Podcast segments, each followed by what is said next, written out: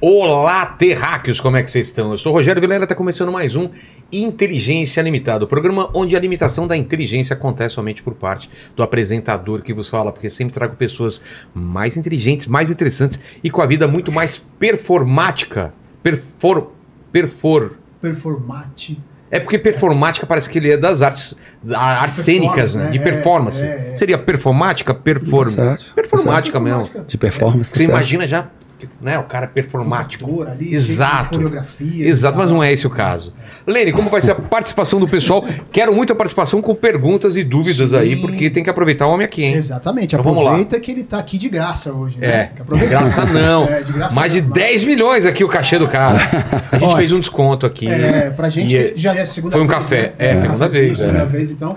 Então eu vou pedir pra você se inscrever no canal, se tornar membro, dar like no vídeo, que é muito importante pra nós, tá bom? E aí você ativa o sininho pra receber as notificações de quando as lives começam. Exato, e hoje tem muito conhecimento. E antes da gente falar disso, vamos falar da nossa pa- patrocinadora que tá sempre aqui com a gente, né? Sempre. A né? Insider, qual é a promoção de hoje? Como que a gente vai fazer? Como que tá a Insider? Tô usando a minha tech t-shirt, como sempre, né, Lene? É, exatamente, ó. É, lembrar da Black November, né? Que é a semana dos best sellers da, da, da Insider. como que é que, né? como que é o esquema, Lene? E aí é o seguinte, ó, você entra lá no site, a Insider preparou pra, pra, pra galera agora em novembro, na Black Friday, os kits com a, a tech o kit tech t-shirt, A cueca. kit de cueca, aí tem o kit da undershirts. A undershirts... Tô ligado, eu ganhei é, uma, aquela mais coladinha mais pra usar por coladinha, baixo. É, usar por boa. baixo da camisa e tal. é, Dá pra meu, você usar já? Já. Pô, eu acho que eu reduzi bastante as Reduziu medidas, pra né? caramba, né? Eu acho que a próxima, a próxima que vocês mandarem da Insider aí pra mim, manda essa undershirt pra mim. É. Eu E queria só tem- pedir pro Tuti, que ele gosta tanto da cueca da Insider, que às vezes ele vem só de cueca aqui. Por favor, usa calça também, tá? Cara, ele chegou hoje só de meia. Aí eu falei pra ele, não, põe- é melhor colocar cueca. É. Ele falou, mas é da Insider. Eu falei, não interessa, Interessa. coloca a cueca pelo menos. E aí tem, ó, tem lá também a cueca individual, se você quiser comprar. Tem Boa. a tech t-shirt individual também. Tem o kit feminino. Cara, entra lá no site. E, e qual que vai ser o, o- o esquema? Tem um link na descrição, Link na descrição, QR Code na tela. QR Code na E tela. qual que é? O inteligência? É o inteligência. Agora é o seguinte, tem com, com esse o inteligência BF Que é de Black Friday, de Black certo? Friday, você chega até 40% de desconto. Ou então, não vai tem direto no site, porque você não vai conseguir esse desconto. Então você clica aí no link da descrição ou no QR Code na tela, que aí você vai e até por 40% de desconto, 40% né? de Que aí já vai direto É, com o nosso, com o nosso ticket, É, certo? desconto em cima de desconto, então não tem desculpa. Exato, tá aqui o presente para o nosso convidado, Opa. como sempre, Paulo. Obrigado por ter vindo de novo. Aquele papo foi tão legal, né, cara, que a gente fez. Foi. Aliás, assistam aí. Uma... A gente reuniu três caras que eu, que eu admiro bastante. Foi um papo muito, muito O revelador. Muzi, o Brunet. É, olha só, Mus Brunet e ele, entendeu? E enquanto ele tá abrindo aí o presente, eu acho que é uma camiseta, espero que Uau. tenham acertado o tamanho, né? É, eu acho que sim, hein? É, o pessoal pergunta antes, né? É. Vamos falar do Spotify que vai ter esse final de semana. Qual- o- o- o- faltam poucos ingressos, pouquíssimos ingressos. Pelo que eu vi ali, tá quase acabando. Se não correr pra Exatamente, é um pegar- auditório enorme, tem eu acho que só sete ou seis ingressos. É isso aí. Então corre porque a gente quer você lá. Vai ser um episódio legal sobre crimes reais, só que vai ter plateia, você vai poder participar. Tem o esquema de meet and greet, né? Que Isso, dá que pra é você um- tirar foto e trocar ideia comigo e com os convidados, que é só você colocar inteligência, Ex- Encontro inteligente. encontro inteligência. LTDA. Então coloque em quando você for comprar o ingresso, que tá 50 reais e 25, 25 meia. meia, você vai deixar o link aí tá Também. na descrição também. Você coloca Encontro Inteligência LTDA, né, Fabi? Isso aí. Então a gente se encontra sábado agora, dia 4 de novembro, acho que é 4 ou 4 e meia, certo? É, isso mesmo. É, no Tomiotaki, que é aqui em São Paulo. Fechou? Encontro vocês lá. Paulo, obrigado demais por ter vindo. Na outra vez aí, eu não amigo? sei se eu pedi o presente. Ele teve que trazer o presente? Pedi. Ah, eu então, trouxe. então está livre. eu do trouxe presente. uma máquina de escrever com mais de 100 anos. Verdade. Tá aí guardado? Tá guardado, tá Temos guardado. que pendurar essa máquina, hein? Deixa um lugar aí pra ela. é, pode crer. Ó, nesse cantinho, ó, do lado do foguinho, tá vendo? Fechou. Fechou? Paulo, obrigado demais Irmão. por ter vindo. Uma honra. Um monte de gente me indicando aí pra fazer o teu. O, o- é- é, método curso, CIS. método CIS, o que, que é? É um. É um curso de inteligência emocional. Exato. Vamos falar muito sobre isso aqui, né? Eu. Até porque o mundo tá precisando disso. Eu tô precisando. Eu vou te falar do meu problema, que talvez seja o problema de muita gente, e a gente pode começar por isso. É, eu, as pessoas aqui me conhecem, eu tenho falado com elas. Eu tenho andado três meses ou quatro meses. Eu acho que foi um, é um dos, não vou falar piores momentos da minha vida, mas bem difícil. De ansiedade, de não conseguir dormir, pensamentos invasivos. E é um. É uma, Agora isso? É, e é um, é, um, é um trabalho constante meu, de foco, de, de. Eu tenho trabalho, tenho meu filho, tenho minha mulher, assim. Tem certas coisas que me tiram disso, porque eu tenho obrigações. Mas quando eu vou deitar, quando eu tô dirigindo o carro, e aí vem coisas ruins na cabeça. Como que a gente faz? Eu acho que, como eu, muitas pessoas podem estar passando por isso. O que, que é isso? É tua, é tua cabeça te sabotando? O que, que é? Olha, pode ser. Pode ser. É, o que que é ansiedade? É medo do futuro. Não, e minha vida tá. Eu não tenho que reclamar. Talvez seja esse problema. Tô fazendo meu- um programa que eu gosto. É, tá dando tudo certo. Por que que. Talvez seja esse problema. É? É. Quando você tá muito. Tem muita coisa pra você fazer, você não tem tempo de pensar. Não, não. Eu tô, tô- é uma hipótese. Tá. tá? Tem outras hipóteses. Mas eu já vi muitas pessoas, muitos artistas, que quando eles estão no, no momento de maior sucesso da vida deles, que tá tudo bem, tudo bem, tudo bem. Dentro deles, as crenças, os programas mentais, os programas mentais dele, nós temos três programas básicos mentais. Programas como um computador. Sim. Um computador é programado. Nós também somos programados. Um computador não age de qualquer maneira. Nós também temos um padrão de ação, Tem uma série de comandos que fazem ele agir daquela forma. Isso, e nós também. Nós não agimos aleatoriamente. Hoje eu durmo o dia inteiro, amanhã eu fico acordado o dia inteiro. Hoje eu sou um cara grosseirão, amanhã eu sou um cara doce. Não, as pessoas têm um padrão, têm um programa. Tá? E, e tem três programas básicos: identidade, crenças de identidade, de quem eu sou, crenças de capacidade, o que é que eu sou capaz de fazer, e crenças de merecimento. O que é que eu sou capaz de ter na vida? Tá. O que você está falando, eu já, vi, já tive com atletas, jogadores, pessoas famosas, pessoas que, que cresceram muito rápido. Isso acontece com quem prospera muito rápido. Fama, ou fama, ou dinheiro, sucesso. Ela não está preparada para receber tantas coisas boas. Ela não se sente merecedora de coisas boas. Então, é comum. E daqui a pouco a pessoa diz: Cara, tá tudo dando certo. Sou famoso, tô ganhando dinheiro, meu filho, mulher, tal, dinheiro, tá tudo muito bem. Mas dentro de mim tem algo que não bate. Isso não é, é areia demais pro meu caminhãozinho. Já ouviu esse termo? Vazio? O que, que é? É, é areia demais pro meu caminhãozinho. É bom demais pra ser verdade. E a pessoa começa a ficar ansiosa. Será que eu vou perder? Ah. Será que isso vai acabar? Será que eu vou ser frustrado como eu fui na minha infância? Será que eu vou ser abandonado como eu fui na minha juventude? Será que isso vai acontecer de novo? E, e- e o cérebro, no processo de autoproteção, o que, que é medo?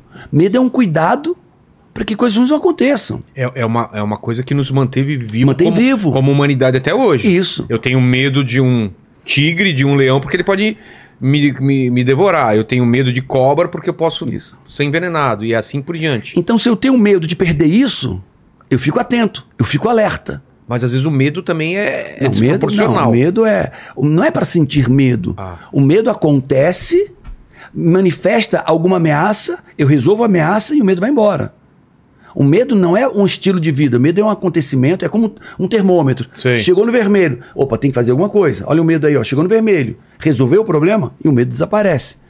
Né? Então, muitas pessoas não se sentem merecedoras, não racionalmente. Raci- Ah, claro que eu mereço. Quem não merece? Eu mereço, mereço ser feliz, mereço ter dinheiro. Só que a nossa vida não é pautada na razão. Nossa vida é pautada nas emoções. E se eu não me sinto merecedor de coisas boas, eu vou me sabotar. Se eu não me sinto merecedor de coisas boas, eu vou temer perder tudo aquilo. Eu já vi muita gente. E o Eu- problema. Eu, tenho isso, porque eu já vi na minha vida vários amigos meus que chegaram num certo nível é, financeiro, de estabilidade, emprego, e perderam tudo. E eu fico pensando, meu Deus, e se acontecer comigo? Eu já vi esses caras, entendeu? Uhum. Olha aí, ó. Vai que eu tô apontando no caminho É. certo. Muito. Mas você falou de crença de. Identidade O que, que é uma crença de identidade? é quem eu sou. É eu, o que eu acredito que eu sou? Não é o que eu digo que eu sou, não é quem eu gostaria de ser, é quem de fato, internamente, eu acredito que eu sou. Mas e- é o- então, mas é o que eu sou mesmo ou é o que eu acredito que eu sou? É o que eu acredito piamente que eu sou. Só que o que você acredita piamente que você é, você é. É? É. Não é o que você gostaria de ser. Entendi, entendi. Não é aquelas convicções superficiais. Ah, eu sou bom, eu sou bom. Não, não é isso. Entendi. É aquilo que às vezes nem chega na tua razão. É muito mais profundo do que a tua racionalidade. Então, olha só. E isso é outra coisa. Para eu, para você estarmos vivos, eu preciso ter valor em mim. Eu preciso perceber valor em mim. Ok? Ninguém vive sem valor, sem perceber valor em si. Paulo, e onde é que está o valor, nosso, meu valor, seu valor? Está em quem eu sou, no que eu faço e no que eu tenho. E ser, fazer e ter. Então vai, vai que, cara, é, é, aquele cara não percebe valor nele. Ele não se sente legal, não se sente interessante, não se, não, não, ele não acredita que é legal, não acredita que é interessante, não acredita que é inteligente, não acredita que é perspicaz. Cara, eu sou um merda. Posso falar merda? Pode, pode. Eu sou um merda. Eu sou merda, eu não sou nada. Aí destruiu tudo. Porque a minha identidade define o meu valor.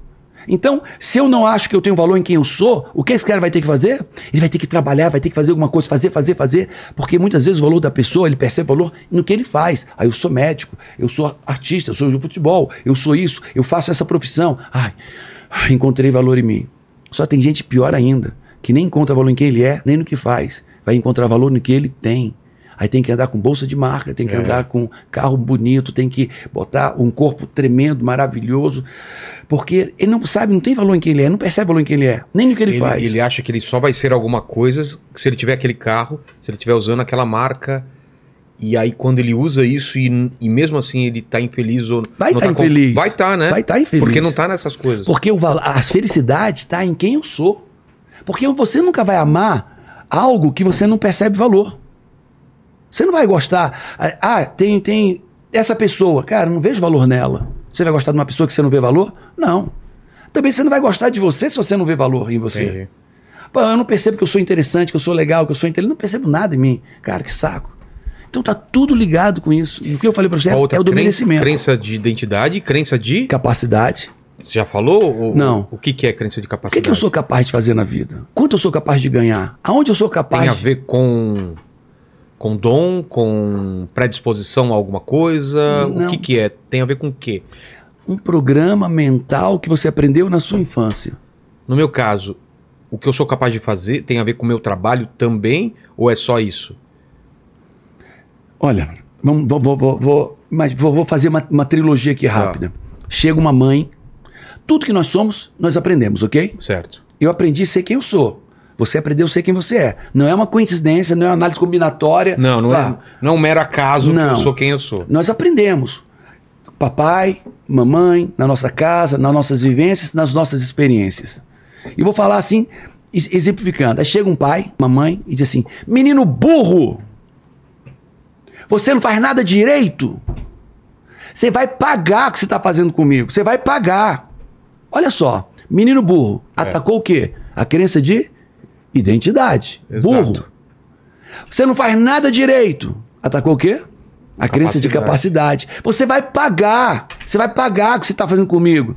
Você um não merece coisas ver, boas. É. Um dia você vai ver merecimento. Você não merece merecimento. Numa frase, num, é. em três frases, a mãe atacou a crença de quem ele é, burro. A de capacidade. Você não faz nada direito. E merecimento. Você vai pagar. Você vai sofrer. Você vai ver. Chega lá, você vai ver o que é, é ser pai. Você vai ver o que é ser mãe. Você vai pagar merecimento, merece coisas boas. E nós vivemos isso. Todas as nossas experiências de pai e mãe, fundamentalmente pai e mãe, na nossa infância, até principalmente 12 anos, vão gerar memória, experiências. E essas experiências geram mesmo, memórias. Mesmo que a gente não lembre. Memórias no subconsciente. As mais poderosas são as memórias que nem lembram, está no subconsciente. E elas, essas memórias acumuladas, combinadas, geram as nossas crenças. De quem eu sou, do que eu sou capaz e do que eu mereço se está tão enterrado, se está tão é, soterrado em cima de tanta coisa, como a gente descobre isso? Onde é, a gente acha esse ponto? E você falou tudo. Quer ver? Eu tenho uma identidade, ok? Que é o fundamento da minha felicidade, da minha performance, é na identidade. Aí chega a mãe. Menino, você não presta. Imagina que a mãe pega, vamos dizer que isso aqui é uma bolinha de tinta, e joga na cara do menino. Pá, fica todo amarelo. Sei. Aí daqui a pouco a mãe, você faz tudo errado. E joga de novo, fica tudo verde. Joga de novo e vai criticando, batendo, gritando, berrando, beliscando. Esse menino está com tanta acusação, essa criança está com tanta rejeição, tanta sujeira, que ele não sabe mais quem ele é. é. Como é que alguém vive sem reconhecer sua identidade, sua eu, capacidade? Então, eu acho que. Não sei se você quer fazer também uma, uma análise de gerações as gerações dos nossos pais, para a nossa geração e a geração dos nossos filhos. Isso vem piorando ou vem melhorando essa crise de identidade? Porque na teoria temos pais, eh, os nossos pais tinham mesmo, menos informações do que a gente. Os pais estão mais preocupados com o que ela- eles vão gerar no futuro dos filhos ou você acha que não, ainda a gente está fazendo coisa errada? E qual geração que a gente está fazendo agora? Cara, o caos está instalado. Exato. São, são, é uma geração fraca, Fraca, uma geração com muito medo de fazer as coisas, medo da medo crítica. de falhar, medo da crítica e principalmente frágil, né? Qualquer coisa Insatisfeita. insatisfeito. Acho que o mundo deve a eles e eles não devem, eles É não devem nada ao mundo. Por que, que a gente errou tanto? O- olha só. No passado, né? O pai era grosseirão e tal, mas estava lá. É, meu pai, por exemplo, eu, eu falo pra ele, né? Eu não me lembro de criança dele me abraçar e falar eu te amo. Já tive essa conversa com ele, tá tudo bem, mas ele vai fazer isso depois de muito tempo. Esquece. Tanto que ele teve, ele teve um, um qual é aquele problema no coração que tem? É, Arritmia. é- não, não, é, teve infarto, é isso? Ele teve infarto, foi aí que eu descobri que ele tinha coração. Até então, achei que meu pai não tinha coração. Hoje em dia chora por qualquer coisa. É. Mas a geração dele, Só e ele que- fala que o, o pai dele era pior, o pai dele nem Isso. nem tinha assim um Só que a tua estrutura de crenças, a tua identidade, capacidade, foi formada até os 12 anos. até os 12? Até os, depois disso é só consequência. Caramba. É só a manifestação Meu filho dessas tá com crenças. 6 anos. Você tem É seis o anos. processo mais. É, é a parte mais. Delicada. Delicada, né? Se- de- tem picos, mas 6 a 8 anos é um momento muito, muito importante. O que, que eu tenho que 1 a me 2, preocupar? 6 a 8. 6 a 8. O que, que, que tá formando esse caráter dele? Formando... Você vai fazer o método CIS, não vai? Você vai aprender tudo isso. Sério? Sério, de verdade. Você vai dar um novo destino Você pro seu faz filho. o horário que a gente faz live, cara. É mais importante. Muito mais importante. Desmarca o Elon Musk aí que a gente tinha no mesmo dia do, do, do já, já tô ligando aqui pra ele já. Liga aí. Tô brincando. Mas eu quero fazer sim. É, é, você vai dar um novo destino ao seu filho. Tá. né? A você, a seu relacionamento, tudo. Quando a gente recompõe a nossa identidade, quando eu descubro tudo que eu sou, mas não conseguia perceber porque foi muita acusação. É. Quando seu pai não te amou, olha só. Um pai que ama um filho, beija, abraça, é um comando, é uma informação. Sim. Eu te amo, você é importante. É. Eu quero você perto de mim, você tem valor. Agora, um pai que não toca, não beija, não dá carinho. O que, que ele está dizendo? Você não é importante, eu não te amo tanto assim. Você me dá trabalho, mas eu não te amo, eu não quero perder tempo com você. Você não tem valor suficiente para eu te dedicar tempo a você. E essa experiência de não amor tá lá, tá dentro. E esse homem, essa mulher vai crescer com um vazio gigante. Que vai tentar tapar no relacionamento, talvez. Ah, vai depender. E aí vai, aí vai trazer problema, né? Vai, Por porque quê? porque ele não ele não percebe amor nele. Quando meu pai diz, me toca, minha mãe me abraça, me beija, me dá carinho, ele está dizendo para mim, você tem valor. Você tem valor. Ele está dizendo quem eu sou.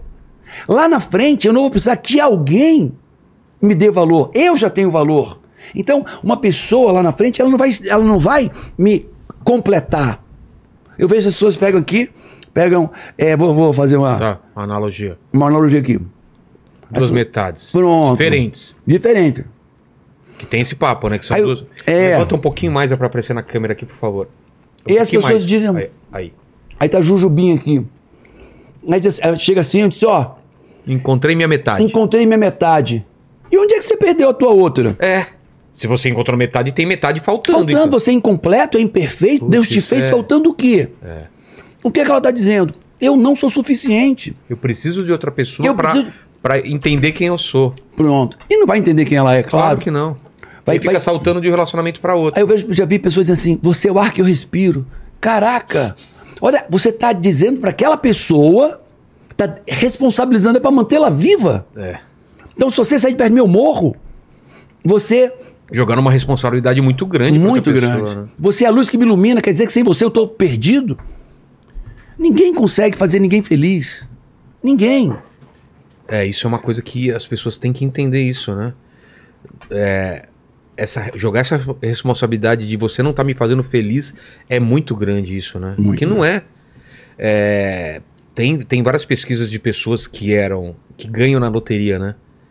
E o- se ela era feliz antes, ela continua feliz depois. Se ela é triste antes, depois que passar a euforia, ela vai voltar a ser, a ser infeliz porque não é o dinheiro. E a gente pode falar a mesma coisa do casamento ou, ou do relacionamento. Pode ter aquela empolgação inicial. Me encontrei, agora tô feliz, mas depois vai voltar ao estágio que tava antes, né? Total. E- então é um, é, uma, é um caminho interior, é uma jornada pra dentro de si. É, não é apenas uma jornada, porque você pode entrar pra dentro de si e fazer uma destruição total. Olhar pra dentro e, e, ficar, e, e se sentir pior. E pior. Por que, que pessoas vivem na balada, É. vivem na bebida, vivem Odeiam nas a drogas, segunda-feira, fica vivem na esperando. pornografia, É. né? Ô, Lene, sei falou se- contigo aí, Lene. Acho que foi com, acho que foi com o Tucci aqui. Ah, é, tá bom. Vive na pornografia, na balada. Por Escape. quê? Claro, porque se ela parar, se ela parar, tá, tá sozinha, ela vai estar com quem? Com ela. É, Mas aí- ela não quer estar com ela, não tem graça estar com ela. Por isso que a pandemia acabou com tanto relacionamento. Tanta gente entrou com depressão, porque Cara, não tinha o que fazer. e se eu não tenho o que fazer, eu vou ficar com quem? É. Comigo. E tem gente que não aguenta ficar consigo mesmo, né? Claro, não gosta de si, não se ama, não tem autoestima, não, não sabe qual é a sua real identidade. É, é um terror. É um terror. Né? A gente tá falando de filhos. É. É, é uma loucura. É, é, o que a gente vê de crianças machucadas, crianças destruídas. Hoje, é, eu posso dizer que é, o celular ele pode ser usado como uma coisa muito boa ou como uma coisa muito ruim. Como qualquer coisa. Como qualquer instrumento, coisa. Qualquer aparelho. é. Só que o celular tem uma coisa que só a bebida, a cachaça ou as drogas têm. O quê? Um poder viciante. Pô, você tem. dopamina. Então, o que acontece? É conveniente para muitos pais deixarem os filhos no celular. O que acontece com o filho no celular? O filho está aqui no celular, entretido, então ele está ali, eu sei onde é que está, não vai se machucar, não vai fazer peraltice, e eu tenho tempo para fazer o que eu quiser. E, eu, e o pai e mãe estão delegando a educação cognitiva e emocional, cultural e valores para um celular. Mas o que acontece com o celular? Podemos entrar nisso aí? Falar de Claro. dopamina? Claro, vambora. Hoje a nossa essa geração está completamente viciada em dopamina. O que é dopamina? Dopamina é o neurotransmissor, vamos falar hormônio? Tá. O, neuro, o hormônio da, da possibilidade positiva futura. Las Vegas. Você sai do hotel, já saí de Las Vegas várias vezes, saí do hotel. já tá no cassino. Tá no cassino. Aí tem aquele cara lá, muito acima do peso, mal vestido, cara acabada, no caça-níquel. Eu já teve vezes que eu saí de manhã pra passear, voltei à noite, o cara tava lá, a mulher tava lá, várias vezes. 12 horas, 15 horas, não consegue sair. Mas aquela pessoa lá acabada não, é diferente de uma pessoa que tá 6 horas no celular, 5 horas no celular, é tão doente quanto, tão viciado quanto. Mas, Paulo, por que, que vicia tanto? O cassino é- também é dopamina. Quando ele baixa a- aquela Alavanca. alavanca e as pecinhas movem, que ele quer que dê 777, ele está dizendo: será que vai dar certo? A dopamina é, é o vício na possibilidade, é, é a possibilidade positiva futuro. Será que eu vou conseguir? Rico eu sei que eu não vou ficar. Mas será que eu vou conseguir? Será que eu vou conseguir? Essa Não é diferente também do Tinder, que é passou o dedinho pra cá. É isso. Aí tá aqui, ó, o, o videozinho rápido. É. É bom. Será que o próximo é melhor? Exato. Será que o próximo é melhor? Será? Hoje, vídeo de 15 segundos é longo. E se o vídeo ficar previsível, pode ser até um vídeo bom, mas já Já que vai acontecer. passa. Já passa, porque eu quero saber a possibilidade positiva futura. Que doideira. E é uma, uma des- uma descarga de, de dopamina pra saber se vai dar certo. É aposta, é o jogo, é. Pô, você pega qualquer, qualquer joguinho que de infantil, é com game lá dentro. É game, roletinha e tal. Então, existe uma inteligência para viciar seres humanos, para manter eles nas redes sociais, para manter eles no cassino. O mais tempo possível. Só que quando isso faz com uma criança, O estrago é muito maior.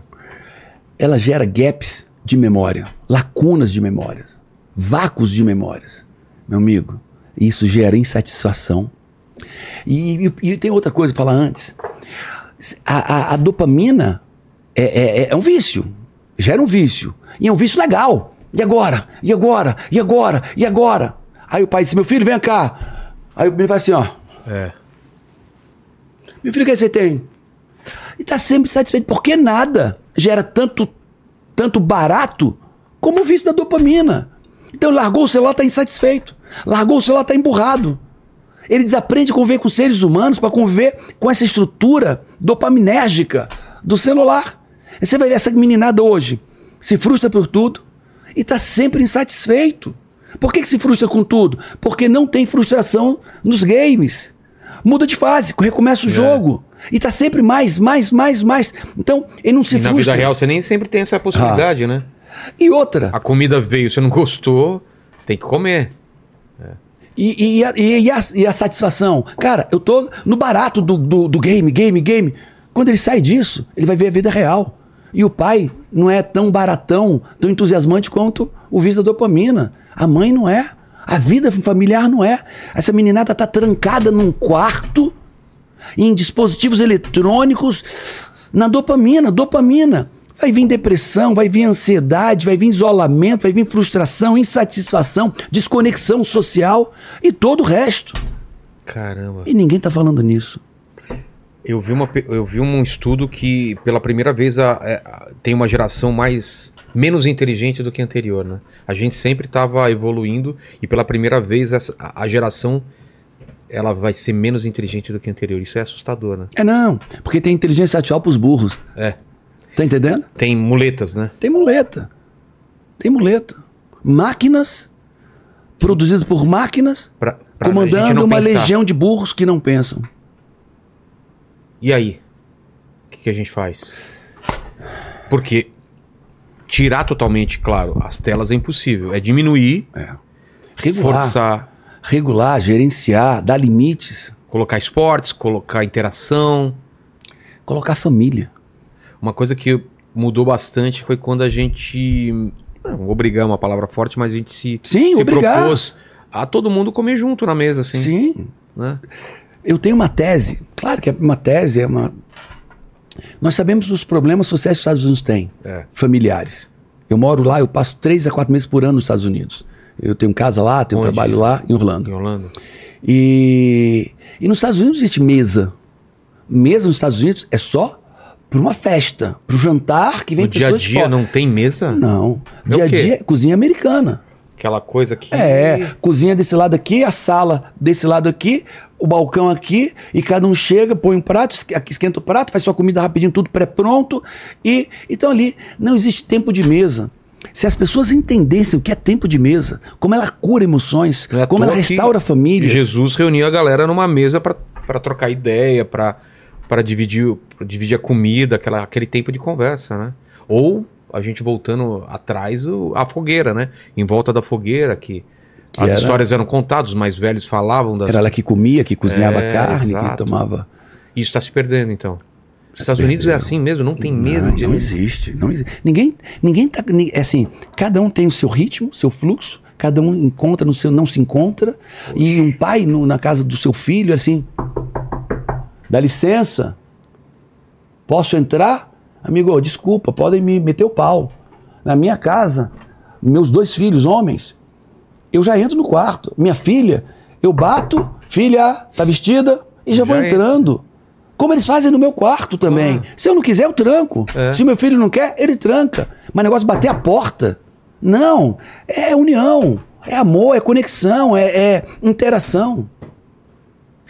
E es- esse núcleo familiar, o quanto ele é importante e o que, que acontece quando você tem um núcleo que funciona, como você está falando, né? Que as pessoas conversam, têm o tempo junto. Que, que, qual a importância disso? Porque às vezes também não tem essa possibilidade. A, a mãe ela tem que criar o filho, ou o pai cria sozinho. Como que faz?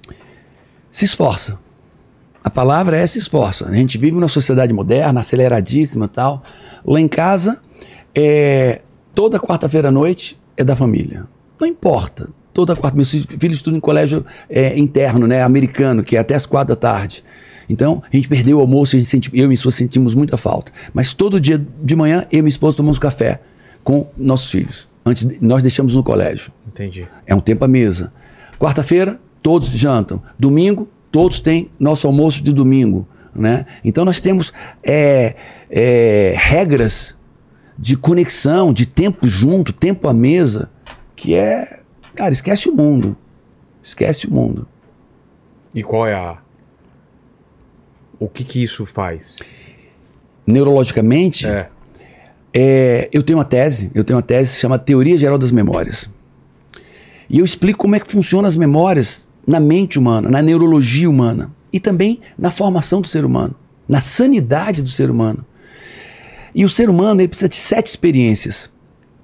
A primeira experiência ele precisa se sentir pertencente. Meu filho precisa se sentir pertencente a pai e mãe ao núcleo pai e mãe. Porque se meu filho não se sente pertencente ao núcleo pai e mãe, tá aqui núcleo pai e mãe. Dá para pegar? Aqui, aqui, ó. Aqui na câmera de cima, aqui, ó. Olha lá. Pronto. Pegou? Olha lá, aqui, ó. Então, tá aqui o núcleo pai e mãe. E aqui tá a criança.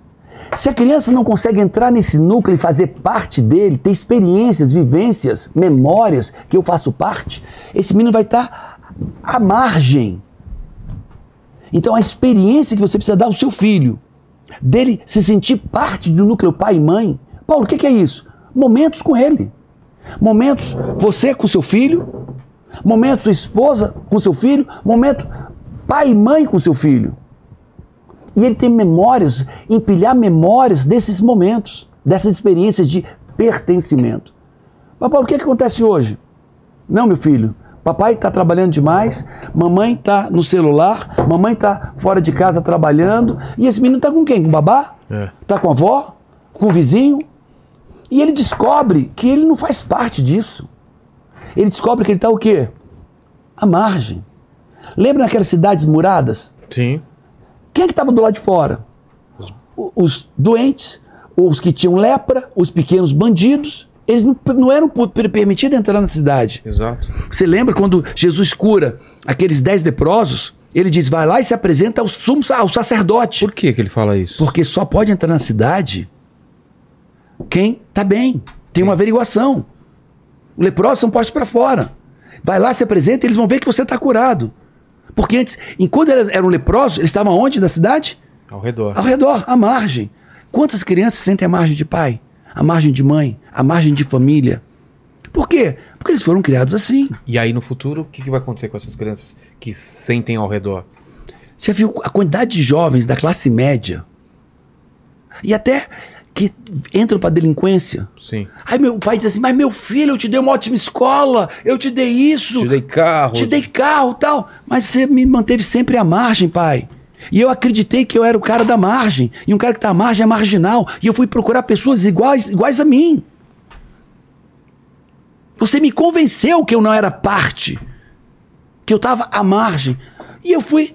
E eu acreditei. Essa é a minha crença. Eu fui buscar pessoas para me sentir à margem. E fala sobre relacionamento. A gente tá nessa, nessa época que a gente tá falando que tudo é fácil e dopamina, relacionamento não deu certo, eu testo o outro e testo o outro, como iFood, eu não gostei de uma comida, outro dia eu peço outro e tudo mais. E antigamente os relacionamentos duravam mais, né? Meus pais estão aí há, há 40 e tantos anos e a gente tem tantas histórias de, de relacionamentos é, duradouros e hoje parece que qualquer coisa é motivo para separar. O que está acontecendo? A gente está numa sociedade muito fluida, né? É, Muito vapor. os próprios eletrodomésticos e equipamentos, eles são, são- você faz um orçamento para consertar, fica mais caro do que você comprar um novo. É. E relacionamento é isso também? É mais barato? É, mais, é menos traumático começar um novo do zero? Tipo, Ah, acho que não. Acho que não. É, é uma, eu creio que é uma disfunção social mesmo. Alguns vão dizer, cara, é uma sociedade moderna. Moderna, tornar as pessoas descartáveis. é. Modernas, diante do primeiro obstáculo, se separar. Modernas, é, diante da primeira dor, tá trocando de parceiro, né? É, amor é uma coisa que se constrói.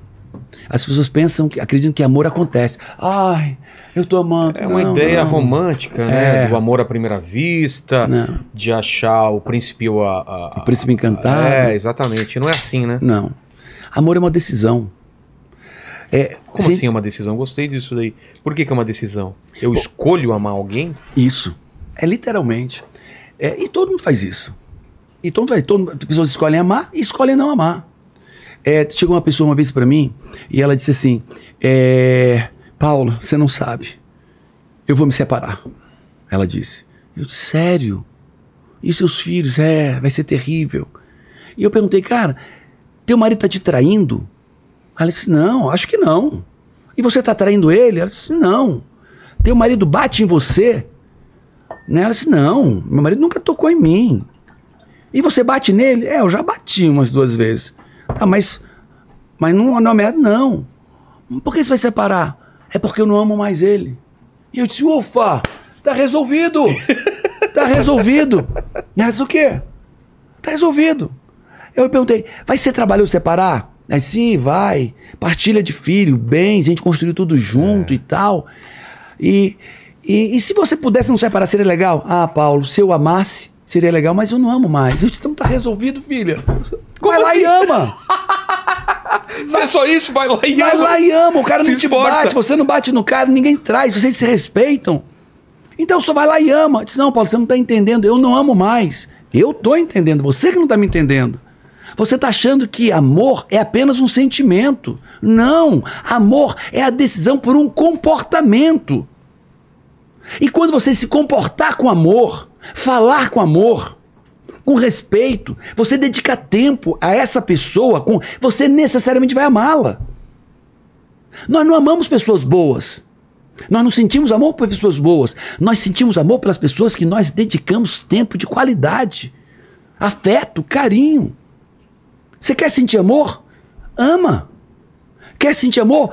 Manifesta comportamento de amor em atos, palavras, ações. E você, invariavelmente, pode ser o maior canalha do mundo. Já viu mulheres amando canalhas? Sim. Por quê? Porque ela comunica amor. Atos, palavras, ações de amor.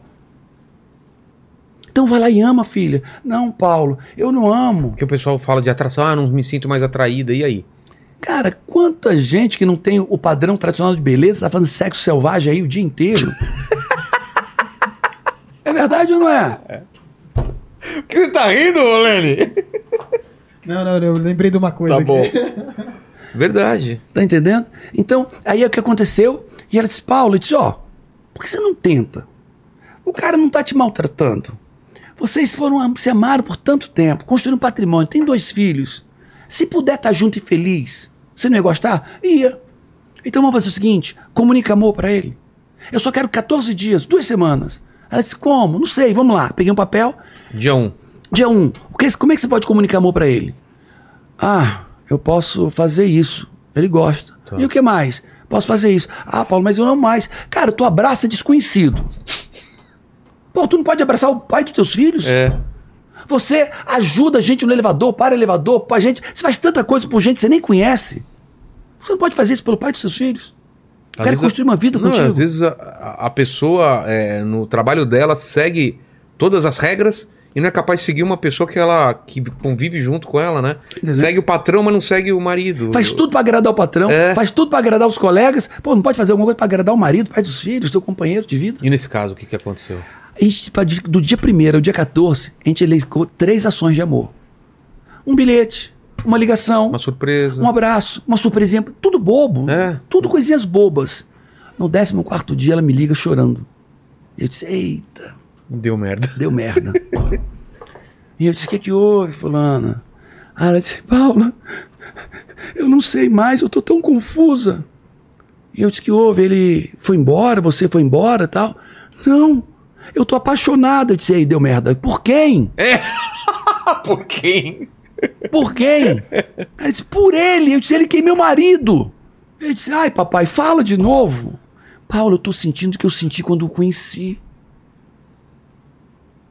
Ela simplesmente comunicou amor. E por que que mudou ela? Mudou a ela, ela se esforçar. Por que que tudo bem, a gente entende que quando a gente faz essas coisas, a outra pessoa vai sentir e vai se sentir mais apaixonada ou amar mais a gente. Mas por que que mudou nela também isso? Porque é uma neurologia. Tudo que eu comunico, eu sinto. Eu, perdão, tudo que eu comunico, eu penso. Tudo que eu penso, eu sinto. Vamos lá. Se eu comunicar tristeza assim, ó.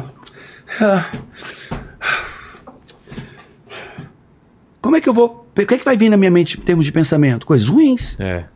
Agora, se eu tô aqui, e aí, gente, vambora! Uh! Vamos junto, vamos! Qual é o pensamento? Positivo. A minha comunicação, deliberada e intencional, determina a qualidade dos meus pensamentos. E assim, a Bíblia diz assim: assim como tu pensas, tu és. Ela comunica amor, ela pensa de uma maneira amorosa, e esses pensamentos geram sentimentos. É uma trilogia. O que eu comunico gera pensamentos, um padrão de pensamento, esse padrão de pensamento gera sentimentos. Sentimentos produzem crenças. E crenças são autorrealizáveis. Ela entrou num processo de formação de crença que eu ensino no método CIS. Décimo quarto dia ela estava enlouquecida, apaixonada. Casaram de novo. Casaram de novo. Então, as pessoas querem um atalho Mas- pro inferno. Se ela não tivesse tentado isso e tivesse separado, o que provavelmente ia acontecer com ela? Ah, não tem jeito, eu não amo mais. Ela não tentasse isso. E ela começasse a ficar sozinha e depois de um tempo ela começa um novo relacionamento. Ela ia trazer os mesmos problemas pra esse Claro. Ia claro. começar apaixonada, cheia de amor, e depois ia perceber que um dia. Cara, quantas pessoas eu conheço nessa minha jornada que disseram assim, homens e mulheres, dizem assim, cara, casei três vezes, casei quatro vezes, devia ter ficado com o primeiro. Por isso que eu falo pra minha mulher: não vamos separar, porque senão vai ter os mesmos problemas depois de novo. Mas que isso? só muda a pessoa. É. Só vai mudar a pessoa. Os problemas ou os sentimentos decorrentes vão ser absolutamente os mesmos. Absolutamente os mesmos. E nós podemos mudar isso. As pessoas podem mudar isso. Né? E, e o que. Tudo bem, a gente. Você falou de um caso que chegou nesse ponto. E para as pessoas que não querem que chegue nesse ponto, aquela coisa de você estar sempre preocupado em. em- é que é meio chavão, né? Não cair na, na normalidade, não virar só amigo, é, perder a- a- essa admiração. Quais são as coisas que a gente tem que ficar atento pra, putz, acender uma luz falar: hum, eu acho que tá dando errado. Para não chegar nesse ponto, entendeu? É, a- a nossa sociedade, é, ela quer mudar o outro. Você não está me amando. Ah, Você não está não fazendo, tá me fazendo feliz. Você é. não está me fazendo feliz. O sucesso de um relacionamento, tá? São basicamente duas únicas coisas. E é muito simples. Dizem que não tem manual. Tem manual, sim. Tem regras, sim. Para ser feliz, para criar filhos, para ser feliz no casamento. Tem regras, tem princípios, sim. É, a primeira coisa é você se amar.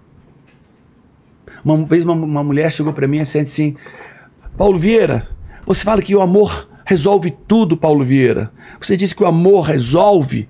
E tá aqui eu, amei meu marido, amei, e ele me deixou. Eu disse, aí eu botei a mão assim no queixo disse, interessante, fala mais. Me conta.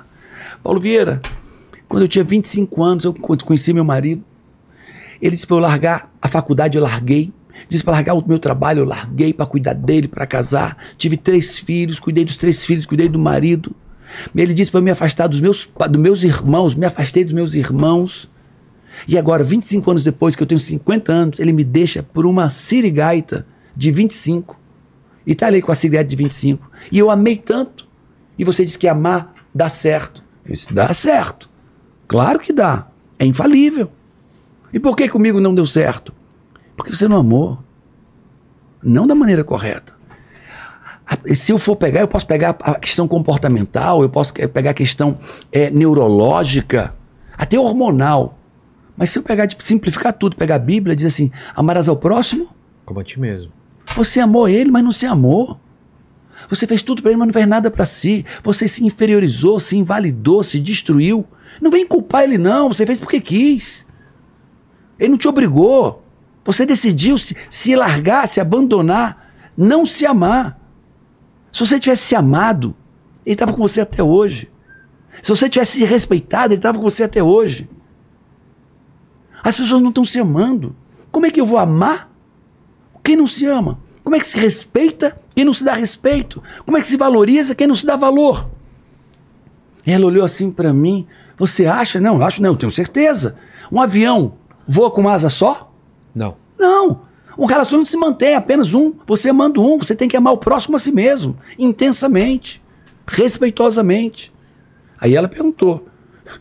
E como é que eu me amo? Eu disse, ah, filha, vai pro método CIS, né? Vai, vai, vai ser mais fácil aprender a se amar no método cis, porque você vai ter um monte de trauma aí dentro, um monte de memórias, um monte de, de traves emocionais, de bloqueios, que você precisa passar por um processo profundo para tirar tudo isso, para que você descubra quem você é. E aí você vai ver como você é maravilhosa, como você é linda. Você não precisava ter é, é, largado o trabalho para ele te amar. Você não precisava ter largado é, é, a tua faculdade para ele te amar. Você não precisava ter se afastado dos seus irmãos para ele te amar. Só que você não sabia o valor que você tinha. Por que ela fez isso? Pra, porque ela não, ela não, ela não acreditava que ela tinha valor suficiente para estar com ele. Então ela se inter... ela fez. Se deu, se, se deu, se, se deu. Todo... Como se ela não tivesse valor, como se ela precisasse se largar tudo da vida para ele perceber valor nela, para ele ficar com ela. Antes, antes da gente começar o papo aqui, você estava falando sobre a química da traição. Uhum. Ela falou que ela fez tudo isso e o cara traiu ela com outra pessoa, largou ela para ficar com outra pessoa. O que que acontece? Por que, que as pessoas traem? homem, mulher, são motivos diferentes? E o que é essa química que você estava me falando? Eu falei, não, não, não, me explica durante o papo lá, o que, que é? É a dopamina. A bendita ah, é? da dopamina de novo. É a bendita da dopamina. Lembra que a dopamina é o hormônio da possibilidade positiva futura?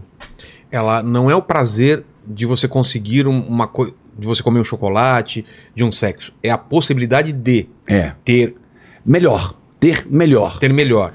Tá. É a dopamina que. Olha, o homem estava nas, nas cavernas, hoje está nos arranha-céus. Isso. O homem estava no vale, cheio de lama, agora está no espaço. Estava no Paulo, caçador porque... e coletor. Da onde esse progresso humano? Da dopamina. Por quê? Porque a dopamina ela promove a melhoria, uma busca de uma melhoria contínua. O que, que pode melhorar? O que pode melhorar? Porque se eu estiver melhorando, eu, eu sobrevivo. Se eu melhorar minha, minha casa, eu sobrevivo. Se eu melhorar a agricultura, se eu, eu sobrevivo. Minha, minha empresa, se eu melhorar. Meu... Tá. Eu progrido, e progredido eu sobrevivo. E ela também é o do sexo. Por quê? Porque a dopamina também promove a perpetuação da espécie, ah, a procriação. Sim. sim. O de espalhar cada vez mais os genes. Isso. Entendi. Então, olha só. A dopamina é chamada do hormônio que te, te faz olhar para fora. Lembra? eu tô com um videozinho aqui, passando o vídeo. Certo. Quero o próximo. E o próximo. próximo. E o Por quê? Não é porque isso é ruim. É porque, é porque pode ter um melhor. Pode ter um melhor. E pode ter o um melhor. E pode ter o um melhor. E pode ter o um melhor. E pode ter o melhor. Isso é a dopamina. É a possibilidade positiva futura. A mesma coisa nos relacionamentos. O casal tá aqui, se conheceu. Tudo é novidade. É sexo no elevador e tudo e tal. Você não sabe como ele é, ela não sabe como ele é. Só que daqui a pouco um dos dois começa a ficar previsível. E quando um dos dois se torna previsível, normalmente o previsível é aquele mais equilibrado, aquele mais bonzinho, se torna previsível, o outro diz: Ué, cadê a possibilidade de futura? Eu já sei tudo que vai acontecer. Ah. Eu já fiz isso, ele ela... Um se agrada com a previsibilidade e o outro se desgosta, desgosta. Fica em, em tédio, tédio. Sim, já viu o caso de cara, dá um tédio no relacionamento? Por quê? Porque eu sei tudo que ele vai fazer, eu sei tudo que ela vai fazer, é muito previsível. A dopamina desaparece.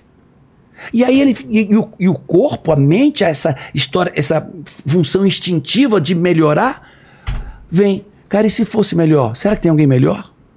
Poderia ser melhor? E o ser. Ó, o que eu estou dizendo, não estou chutando, não, é ciência, tá? tá. Porque evidentemente tem alguém olhando assim, cara, esse cara está chutando muito. Não, é tudo ciência, tudo trabalho científico. Tudo é trabalho científico, não é o achismo, é autoajuda. Não, não, é tudo trabalho científico. Então, a mulher está aqui e ou o cara, e ele tá olhando porque, pô, é previsível demais, tá no tédio, eu sei tudo vai acontecer. Sei tudo vai acontecer. Vão no mesmo restaurante. Mesmos restaurantes. A e até se eu fizer uma coisa, eu sei até como ele vai reagir. Se eu, se eu aprontar alguma, eu sei até como ele vai reagir, como ela vai reagir. Tédio. E aí o que acontece? A dopamina pede e ele, e ele ou ela começa a olhar para onde? Para fora. fora. Será que tem um companheiro melhor? Um homem melhor? Uma mulher melhor? O homem vai começar a olhar para mulheres bem feitas, procriação. Será que essa é melhor na cama? Será que essa é mais carinhosa? Será que essa aqui vai me respeitar mais? Será que essa aqui vai me honrar mais? Será que essa aqui vai, o sexo vai ser melhor? Os filhos. É um processo instintivo e natural. E a mulher começa a olhar para o cara com farda, o cara forte, um cara que pareça um mestre, um professor, um cara que um soldado, um, um porteiro de prédio uniformizado, um cara que parece um cara inteligente, uma pessoa mais, mais velha. Você tá fora já de tudo que ele descreveu por enquanto, você está fora ainda, né? E eles, e eles começam a olhar para fora. Será que poderia ser melhor com outro? E começam a olhar para fora, começam a olhar para fora. O a relação tá no tédio, ficou tudo muito previsível. Igual o vídeo, assim, ah, tá Sim. tédio, tédio, tédio, tédio. E começa a olhar para fora. E aí a dopamina dando, sobrando e inundando o corpo. Até que até que eles transformam esse padrão de amor, de relacionamento dopaminérgico, no que os cientistas chamam de hormônios AS, AAs. A? AAs. AAs. Hormônios do aqui e do agora. O que, que é isso? São hormônios que te fazem parar de olhar para fora, do que pode ser melhor, Sei. e te fazem olhar para dentro. A dopamina é boa. Para encontrar alguém, é boa. Para questionar se essa pessoa é certa, é boa. Para melhorar meu trabalho, é bom. Pô, podia ser melhor? O que, que pode ser melhor? É bom isso. Mas depois que você conquistou toda a sua estabilidade, tá na hora de olhar agora para dentro. Cultivar o que você conquistou. Cuidar do que você tem. E aí os hormônios do AA, que é o do aqui e agora, serotonina, endorfinas, oxitocina. Aí você tem que produzir esses hormônios. Como? Louco, né? É. Simples. A serotonina você produz com um sorriso. Só isso. Como assim? É. A serotonina ela é produzida. Olha, vou, vamos, vamos me xingar e vamos falar um bocado de coisa assim. Nós temos é, neurônios no intestino. Sim, isso eu, quando descobri isso, eu fiquei impressionado, né, Lene? Quando veio um médico aqui e falou esse negócio e falou: neurônio no intestino, Intestino. cara. É. É. Por que isso, hein? Já viu aquele negócio na barriga assim? É, Ai, né? Tá enfesado, zangado, né? O que, qual é o termo para enfesado? Zangado. É. Ou tô com frio na barriga É. de. É, vou pegar primeiro o enfesado. Tô zangado, tô enfesado. É. Cara, é lá que se produz a serotonina, é no intestino. Se você produz serotonina, você tá alegre. Se você não produz, tá enfesado. Então, eu tô constipado, prisão de ventre, não tá funcionando, esquece, não vai produzir serotonina. Não tem a ver com comida, com o que você come. Tem também. Tem. Eu tô com problemas de- eh, intestinais, cólicas, prisão de ventre e tal. A minha função intestinal inibe a produção de serotonina. A pessoa fica mais nervosa, mais. Fica zangada, irrita- irritadiça, Entendi. por ter enfesado. Tá entendendo? Entendi. Então, é, é, a serotonina, a ciência mostra que se você sorrir, um sorriso mais forte, chamado o nome do cientista que mapeou isso é, se chama Duchenne. Se você fizer um sorriso chamado Duchenne, que é aquele sorriso que ativa o zigomático, Largo. assim, largo, ativando aqui o zigomático, fazendo pezinho de galinha, o teu intestino. Mas um sorriso. Não. Honesto. Não! É louco. Sério? Sério. Ué, É. por quê? O corpo entende o quê? As pessoas diziam assim: Tá. Quando eu tô triste, eu fico assim. É. Ó, meus pensamentos estão tristes, minha mente tá triste. E aí vem o corpo, fica como? Fica assim. É. O que ninguém nunca nos disse é que se você estiver muito feliz e ficar assim, tua mente vai ficar triste. É mão dupla. Entendi. É mão dupla. O pensamento deixa tua, teu semblante caído. Mas o teu semblante caído também deixa teu pensamento triste. E o contrário. Na hora que você mete um sorriso, cara, tem gente que põe caneta na boca Pra quê? para produzir serotonina. Por quê? Ficar mordendo? Não. caneta? Simulando um sorriso. Como assim caneta? Tem uma caneta aí? Ah, aqui? É, isso. O que você está fazendo aí? Simulando sorriso. E o teu corpo não tá, e ele não vai interpretar esse sorriso. É sorriso? É sorriso. Produz serotonina. Paquito não ri quase, né? É, por isso que ele é mal, ele é mal-humorado e emburrado, né? O Total, ele não ri. É. Enfesado, Enfesado. exato. É verdade? É verdade. Colocar isso ajuda? Você... Você mete a caneta, simulando o sorriso, e você vai produzir serotonina. Vai produzir serotonina. Eu não preciso das circunstâncias para ser feliz. Eu preciso modular a minha comunicação corporal para ser feliz. Eu preciso modular a minha comunicação verbal para ser feliz. Eu tô te convencendo aí, método 6? Não, eu já quero, eu só não sei como desmarcar os convidados. Mas você falou. Então, a pergunta era como que muda isso, né? Serotonina, produção de Serotonina é um hormônio. É, então, sorrir, que mais? A serotonina, o sorriso produz serotonina, que, Que é o hormônio produz? do bem-estar e da felicidade. Exercício produz? Produz. Mas vamos outro. Tá. Oxitocina. É, oxitocina. Ocitocina ou oxitocina, mesmo, ocitocina, oxitocina, mesma coisa. Elas produzem o hormônio do amor. É louco. É, é, é o hormônio do parto, é o hormônio da contração uterina, é o hormônio da confiança. Paulo, como é que eu produzo esse amor da confiança, esse hormônio do amor, da confiança, da empatia? Você, se você quando se inunda de, de oxitocina, você fica empático. Você olha pra pessoa assim, ô irmão, tô contigo, viu? Tirou ocitocina, é, é patológico, é, é psicopata. Entendi. Psicopata, uma, um- um- uma variação de psicopatias, tá? Que, que derivam da falta de empatia, são pessoas que não têm absolutamente nada de ocitocina. Ah, é? É. Tem pesquisas, tem um cientista chamado Pozek, já tive com ele, palestrando nos Estados Unidos com ele, e ele é um dos número um, número um ou dois de ocitocina no mundo. Já, já tentaram pessoas botarem ocitocina nos presídios para as pessoas se tornarem empáticas e perceberem a dor alheia. Que é o grande problema da humanidade, né? Você não se colocar no lugar do outro. Né? Agora imagina, se um abraço produz ocitocina, um abraço um pouquinho mais longo, 20 segundos, 30 segundos de um abraço, você se inunda e agora você sente amor, você sente respeito, se coloca no lugar da pessoa. E se eu me coloco no seu lugar, eu vou ter cuidado com você. Eu vou cuidar de você, vou me relacionar com você, mo- criar uma, um relacionamento, uma relação. E esses hormônios, endorfinas, ginástica produz endorfina, alime- alguns alimentos produzem endorfina. É, se divertir, não rir, mas se divertir produz endorfinas. Endorfinas, serotonina, dopamina, é, é, oxitocina, elas combatem essa necessidade de estar olhando para fora. De mais, mais, mais, fazer, fazer, fazer. Quantas pessoas são viciadas em fazer? É. É um problema emocional e dopaminérgico. Que mais? Oxo- oxitocina. Ocitocina. Essas são as principais. É. Ocitocina, é, serotonina e endorfina. Alguns modelos, alguns tipos de endorfina. Endorfina, exercício físico também. Exercício físico, diversão. Entendi. Tá aí um caminho. Né? Um caminho para. Para a felicidade. pra- É, é o caminho para a felicidade. Mas a felicidade também não é um lugar que você chega e fica pra sempre. É, É? é. É o lance da escolha? Não. É. é, é vamos, vamos dizer, felicidade é algo permanente ou mais permanente. Alegria é algo muito volátil. Entendi. Ah, tá. Eu posso estar alegre para estar triste, mas a felicidade ela pode ser Tá constante. cheio de gente alegre, profundamente depressiva. Exato. E ri, brinca e fala tal, alegre. Infeliz e depressiva.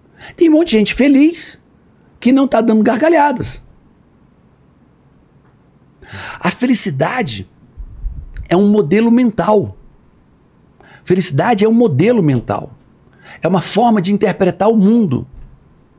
E, obviamente, essa química vai fazer toda a diferença. Essa química faz toda a diferença. Tem um cara, um cientista, chamado Adam Grant. Ele é da, univers... é da UCLA. É da Universidade da Califórnia, na cidade de Davis. Olha o que o cara fez. Pegou a caneta Colocou. e pegou grupos. No primeiro grupo, ele pegou a caneta, botou na boca dos caras lá e disse: Ó, até aqui esse texto. Avalie o texto, dá uma nota de positividade do texto, otimismo ou pessimismo. Com a caneta aqui.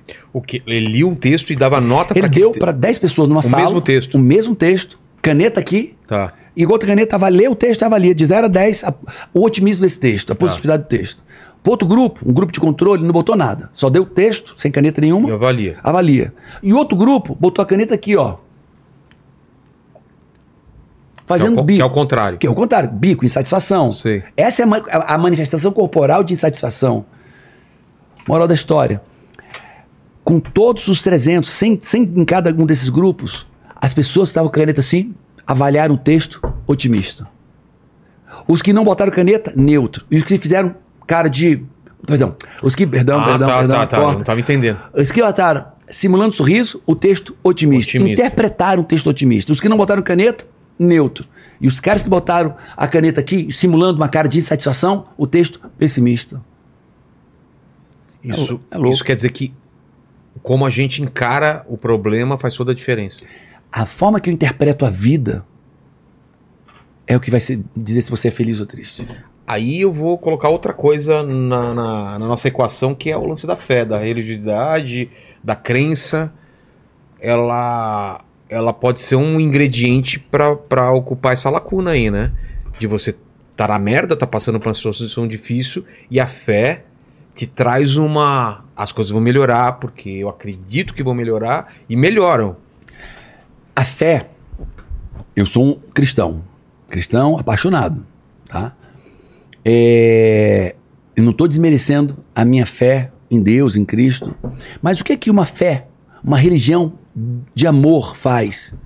Ela diz, cara, tudo posso naquele que me fortalece. Isso. Eu sou em mais semelhança de Deus. E ele vai dizer em todo momento que vai ficar melhor. E ele diz: se, se der um tapa na tua cara, dá o outro. Tá entendendo? E ela diz toda hora: a, a, a religião, as boas religiões, ela ensina você a dar um significado bom para as coisas, até para a morte. Até para a morte. Verdade. Então, eu, uma boa religião está te, te ensinando a dar bons significados. Você pega pessoas de uma igreja e pessoas da balada. Vai atrás de quem é mais é. feliz. Incrivelmente. Incrivelmente. Nos presídios que você deu exemplo, exemplo também. Né? As pessoas que acreditam em Deus, ou, elas têm um outro comportamento. Total. Já veio aqui é, pessoal. Como que é? Chama o, cara que trabalha na, na cadeia? Tem um. Não é carcereiro, né? Tem é, um polici é, gente, Isso. Não, é, agora é policial mudou. penitenciário. É. E eles falam que vem essa diferença, né? Quando a pessoa se converte mesmo, que muda lá dentro. Eu faço muito trabalho voluntário em presídio. Eu já e treinei aí? mais de 23 mil detentos. Mas não é treino de uma hora, não. Treinamento de 60 horas. Sei. 23 mil detentos. E eles estavam dispostos a, a, a, a, ouvir? Sim, ou porque, tem uma, sim, tem porque reduz camada... pena, né? Então, ah, então já tem essa vantagem. Pelo menos ouvir, eles ouvem. É, e participam, e é, é, maravilhoso, é transformador. E eu já tive lá dentro, né? E eu vi preso dizer assim, doutor, quando eu estava lá fora, eu era preso. E agora que estou aqui dentro, lhe conheci e conheci esse Deus maravilhoso, agora eu sou livre. Ele estava preso lá fora por quê? Preso. Preso nas drogas, vícios. preso no crime, preso nos vícios. É isso, Não né? tinha liberdade para escolher o que ele faria. Mas, Paulo, isso que é, que é louco, né? Porque, ah, eu quero ter a liberdade de me drogar.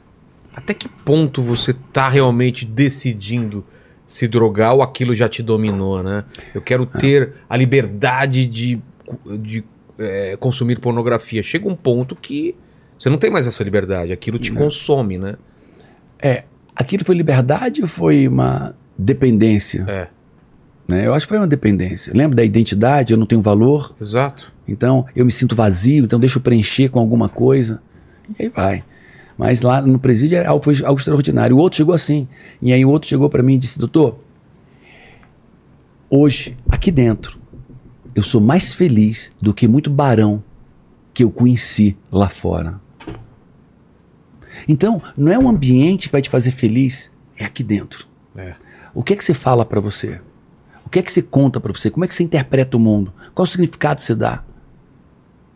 É incrível, né? Como a maioria das pessoas, até que se sentam aqui às vezes, ou antes de começar, putz, cara, não tenho que contar muito da minha vida.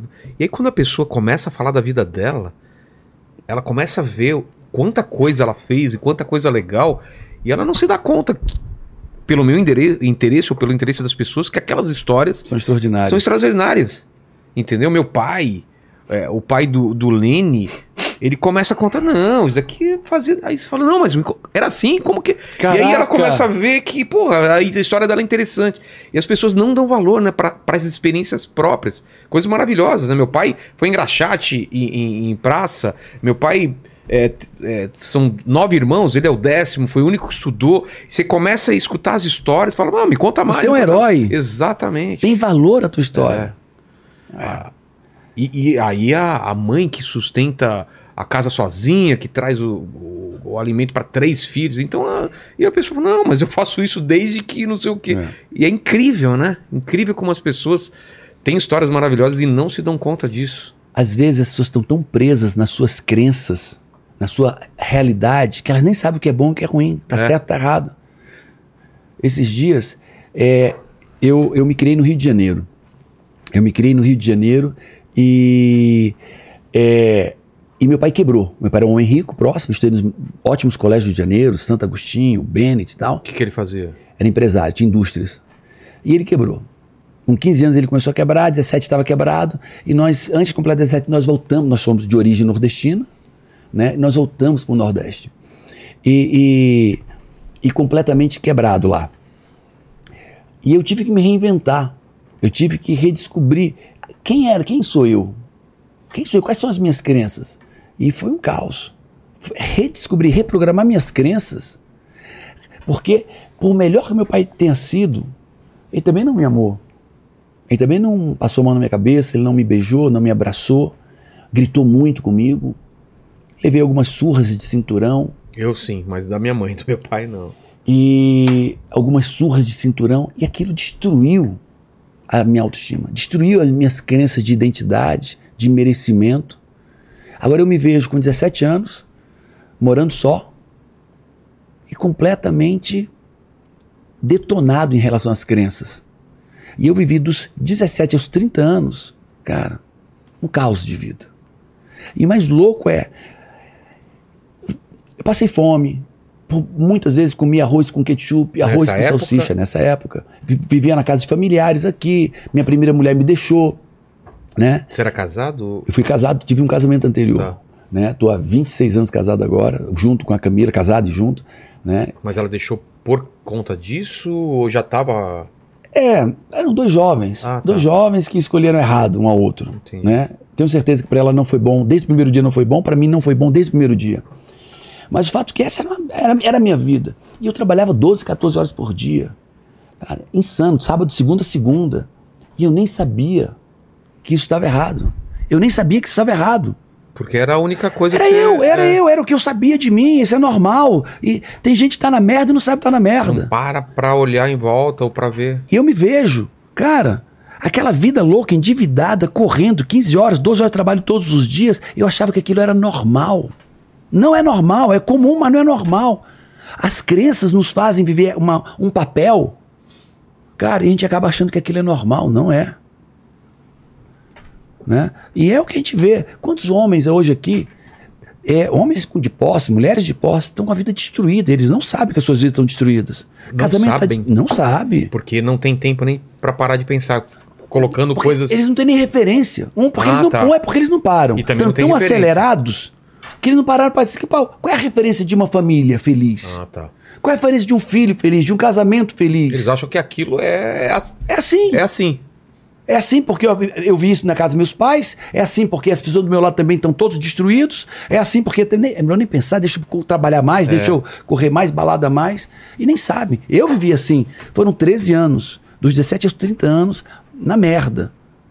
Até que eu disse, cara, alguém chegou e perguntou assim para mim: Paulo, por que continuar vivendo a mesma vida que você tem vivido se você pode viver alguma vida melhor? Eu disse, hã? Por que continuar vivendo essa vida de merda? Se você pode viver, viver uma vida muito melhor. Eu disse, vida de merda, é, a tua vida é uma vida de merda. Você não tem o que comer. Você teve que dar teu cachorro pro vizinho aí, porque você não tinha dinheiro nem para comprar ração para ele. É verdade É isso? verdade. A, a tua mulher te deixou. Você trabalha 12 horas por dia, 15 horas todos os dias. Que vida de merda é essa? Por que continuar vivendo a mesma vida de merda? Você pode ter uma vida melhor. E eu, Posso? Posso? Mereço? Eu sou a pessoa para ter uma vida melhor? E aquilo foi na minha cabeça. E aí eu comecei a pirar, né? É possível. Eu comecei a olhar para pessoas sem aquele, sem aquela, aqueles, A venda? aquela venda. Cara, é real. Eu posso ser feliz. Isso não é felicidade. Essa vida que eu tô vivendo não é felicidade. Isso não é felicidade. Comecei a olhar para pessoas, olhar para o lado. Cara, tem outra vida. E aí foi quando eu comecei a buscar a mudança. Eu vou fazer uma pausa aqui que eu tomei muito líquido, eu preciso fazer um xixizão. Ô, Lene, tem pergunta sobre o que a gente já falou ou vamos entrar em outro assunto? Manda aí. Tem, eu, sei- eu acho que tem a ver um pouco. O Dudu Zera, ele falou aqui o seguinte: como ter foco? Como terminar o que se começa? O que acontece com, conosco é que paramos no meio do caminho em tudo? Posso responder para ele? Pode. Dudu, nosco quem? Né? Que nós que paramos no meio do caminho, eu não. Quem está parando é você. A primeira coisa que você tem que fazer é entender que não somos nós, é você que para no meio do caminho. Alguns amigos seus param no meio do caminho. Porque você diz todo mundo para no meio do caminho, parece uma coisa normal. É justamente o que eu estava falando agora. Né? É, por que a falta de foco? Ah, Tem muitos motivos. Por que, que você para no meio do caminho? Também tem muitos motivos, né? Eu costumo dizer que quem para no meio do caminho não chega em lugar nenhum. É, mas eu posso resumir tudo numa palavra: falta de foco. Parar no meio do caminho refere-se à imaturidade. Crianças são assim. Crianças se distraem. Crianças se distraem com qualquer coisa. Né? A criança está aqui, tocou a buzina, ela. Hã? A criança está aqui, alguém falou, oi. A criança está aqui, o cachorro latiu, vai brincar com o cachorro. Isso é um padrão de criança. Qualquer coisa é distração para uma pessoa imatura. Não importa se tem 20 anos, 17 anos, 15 anos ou 70 anos. É um padrão de maturidade, né? É, se distrair. Agora, Paulo, como é que eu posso resolver isso? Como é que eu posso melhorar isso? Também é simples. Você precisa estabelecer metas. Metas claras. Metas tão específicas e claras que elas sejam meio que fotográficas. Eu sei qual é o carro que eu quero ter, o modelo tal, tal, tal. Eu sei a casa que eu quero ter. Eu sei o padrão de relacionamento que eu quero construir. Eu sei a empresa que eu quero trabalhar. Quando você tem metas claras, metas que são importantes para você, metas valiosas, a tendência é você ter mais foco e parar de parar no meio do caminho. Né? Fala, Lene. Ó, o, o Renato, ele perguntou aqui como deixar de ser orgulhoso. O orgulho. Até que ponto é bom ser orgulhoso e até que ponto isso atrapalha? O que é orgulho também, né? Vamos tentar É. definir, né? É. O orgulho é você ser cabeça dura e não tá disposto a mudar, talvez é isso? Parece brincadeira essa pergunta, viu? Eu estou escrevendo um livro sobre orgulho. É mesmo? Uma pesquisa densa, Não profunda. foi teu filho que mandou a pergunta? Não. Foi, né? Não. É, todo, todos os males da humanidade se dão por causa do orgulho. Do ego. Orgulho. É, O orgulho tenta proteger o nosso ego. certo. É O que, que é orgulho? É. orgulho. Você me fala uma coisa que eu tô errando e eu falo, não, você não sabe nada, é isso? É, é uma, o orgulho, no meu estudo, se manifesta de mais de 24 maneiras diferentes. Tá. Então o que você falou é, é, é invulnerabilidade. Sou perfeito. Já sei. Já sei. Você errou. Eu não errei. Isso é uma manifestação de orgulho. Porque Tá. os caras, ah, o cara é orgulhoso. Cara, o que é, que é orgulho? É. O orgulho é a manifestação de 23 padrões comportamentais. Um deles é a invulnerabilidade. Qual outro, por exemplo? É desobediência. Como assim? Tem uma lei. Ah, tá. Ah, eu- por que, que eu vou obedecer lei? Não pode beber e dirigir. Ah, por- por mas quê? eu, eu, eu, eu sei, eu sei. Ah, me cara, eu sou bom, cara. É, eu, sei, consigo. cara. Entendi. Por que pô, você obedece essa leizinha? Eu não preciso, eu sou bom demais. Eu sei me controlar, eu sei trabalhar. Orgulho. Então, autossuficiência, eu não preciso de ajuda. Cara, lê um livro. Não, eu sei. Cara, isso é Esse assunto eu já autossuficiência. sei, é. Autossuficiência é orgulho. Desobediência é orgulho. É, é, é invulnerabilidade é orgulho. Desrespeito é orgulho. Pô, tá desrespeitando essa pessoa. Dane-se. É, eu sou bom demais pra ter que respeitar esses caras, bicho. Quer respeitar? Respeito nada. Eu sou bom demais. O contrário de orgulho é o quê? Humildade. Ah. E Mas humil- muita humildade é ruim também. Não, Não? não. De você não se dar valor. Isso não é humildade. Não? Não, isso é falta de amor próprio. Humildade o que que é? É eu saber o meu lugar? O que que é, é? humildade é você saber quem de fato você é. Tudo que você é competente e o que você não é competente. Mas no relacionamento, por exemplo, eu ser orgulhoso é a pessoa do meu lado fala que eu errei e eu falo, não errei. Humilde é, deixa eu ver se eu errei mesmo. O que, É que eu isso. fiz? Aí avalia e fala, é, realmente errei e peço desculpa. E pede desculpa verdadeira. É, não só pra É. se afastar do problema. É, não. Ah, tá, tá, tá, você tá certo, eu tô errado. Esse dia eu tava falando com a minha esposa, quando eu erro com ela, eu olho pra ela e eu não peço perdão uma vez, não, eu peço três, amor. Me desculpa. Me desculpa. Amor, de verdade, me desculpa. Ela, tá. Pa- Uma maluquice, né? É. Mas não. Esse é o segredo da vida. Esse é o segredo da vida, o segredo da felicidade Então, orgulho é a causa da maioria dos problemas. de todos. Teve gente aí que levou um terço do céu por causa do orgulho, não é não? Lúcifer. Isso. Foi orgulho. Ei, ele é o orgulho. É o orgulho- Você quer espiritualizar? É. É o Lúcifer- orgulho em, em. É a essência do orgulho. Ele é o próprio orgulho. E Lúcifer é o pai da mentira. É o Todo acusa- o orgulhoso. acusador. O acusador. E o pai da mentira. Todo, todo orgulhoso é um mentiroso e é um acusador. Exato. Olha uma pessoa orgulhosa. Verdade. Ele é um acusador, tá sempre acusando alguém pra quê? Pra tirar a- a- a- o foco dele. Pra Aí- diminuir o outro. Aí a gente chega nas redes sociais aí, que tem todo mundo aí aponta o dedo pro outro falando: você errou, eu sou perfeito, você tá errado aí. Você já é? foi criticado? Porra, claro, todo dia. Sabe por quê? Inclusive por gente aqui da equipe, hein? Exatamente. Tuti, Tuti, pare de me criticar. Nunca fiz e nunca voltaria a fazer. Muito boa essa. Olha só, é? cara, cara, você é um fenômeno. Ponto. O que você tem feito, acho que ninguém consegue fazer. A qualidade que você dá ao seu programa, ninguém dá. Cara, aí o que acontece? Os caras te vêm aqui. E onde é que eles estão agora? Aqui. Como eles são incapazes de chegar lá, ou se sentem incapazes, o que é que eles fazem? Te acusam, te criticam pra quê? Na esperança de você ficar no, no nível deles. E o que é que é isso? Orgulho. Orgulho. E te criticam, te solapam pra te rebaixar, rebaixar, rebaixar. Pra você estar aqui. Te acusam, mentem sobre você. Orgulho. Exato. Eu não sou capaz de chegar onde o Vilela tá? Então deixa eu mentir sobre ele, deixa eu acusar, deixa eu falar mal. Mas isso que eu nu- nunca entendi, antes de rede social mesmo, a pessoa, em vez de tentar me- se melhorar, ela prefere abaixar outra pessoa pra se eu não. Ah, teve agora uma coisa que é muito retrato do Brasil, né? Alguém ia dar, não sei, um prêmio de não sei o que, as pessoas na periferia tinham um carro bom, as pessoas, a última que ficasse com a mão ia, ia ganhar o carro, certo? Sabe o que os caras que tiraram a mão fizeram? Se não vai ser meu, não vai ser de ninguém. Começaram a destruir o carro, velho. É muito o que acontece na rede social. Se eu não posso ter, ninguém vai ter. Se esse cara é feliz, eu não sou feliz, ele também não vai ser. Parece que é isso, né, nas redes sociais. A pessoa quer destruir. Porque quem tá bem não vai lá ficar enchendo o saco de outra pessoa. Claro Ah, que não. Claro que não. É muito Esses estranho haters da isso. internet É muito estranho. são aquelas pessoas com baixa estima, É. são aquelas pessoas com crença de identidade na- no chão, no lixo, e para eles se sentirem melhor, eles saem criticando e falando mal, criticando e falando mal. Agora, ele, que é um, ele é um merda, concorda comigo? Essa pessoa é uma mas, merda. mas ele sabe que ele é um merda? Sabe. No Ou fundo pelo- ele ele sabe. se sente. Se ele não sabe, ele se Tá. sente. Se ele não sabe assim, ele se sente um merda. Quando ele olha pra você, ele se sente um merda. Ah, entendi.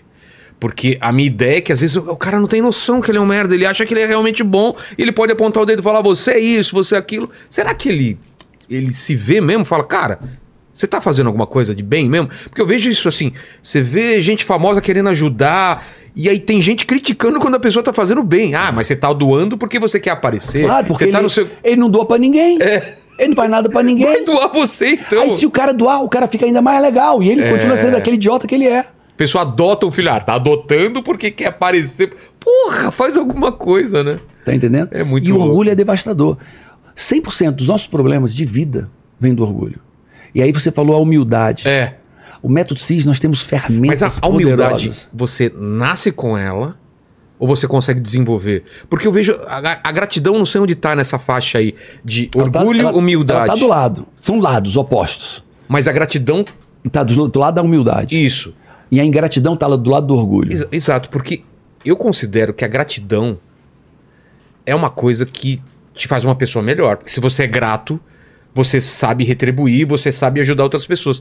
E eu, eu vejo que hoje em dia tem cada vez menos pessoas gratas. Quer ver uma coisa? Gratidão. Eu chego aqui e eu aperto tua mão. Vilela, meu irmão, obrigado, cara. Que privilégio estar aqui. Como é importante pra mim. Eu furar a bolha, alcançar outras pessoas. Meu irmão, obrigado. E essa é a verdade. Como eu Sim. sinto privilegiado aqui. Pô, obrigado. Furar a bolha, encontrar, poder levar minha palavra a pessoas que não estariam comigo né, no- no- nas minhas redes sociais. Mas uma pessoa orgulhosa vai dizer: eu vou pedir obrigado ao Vilela?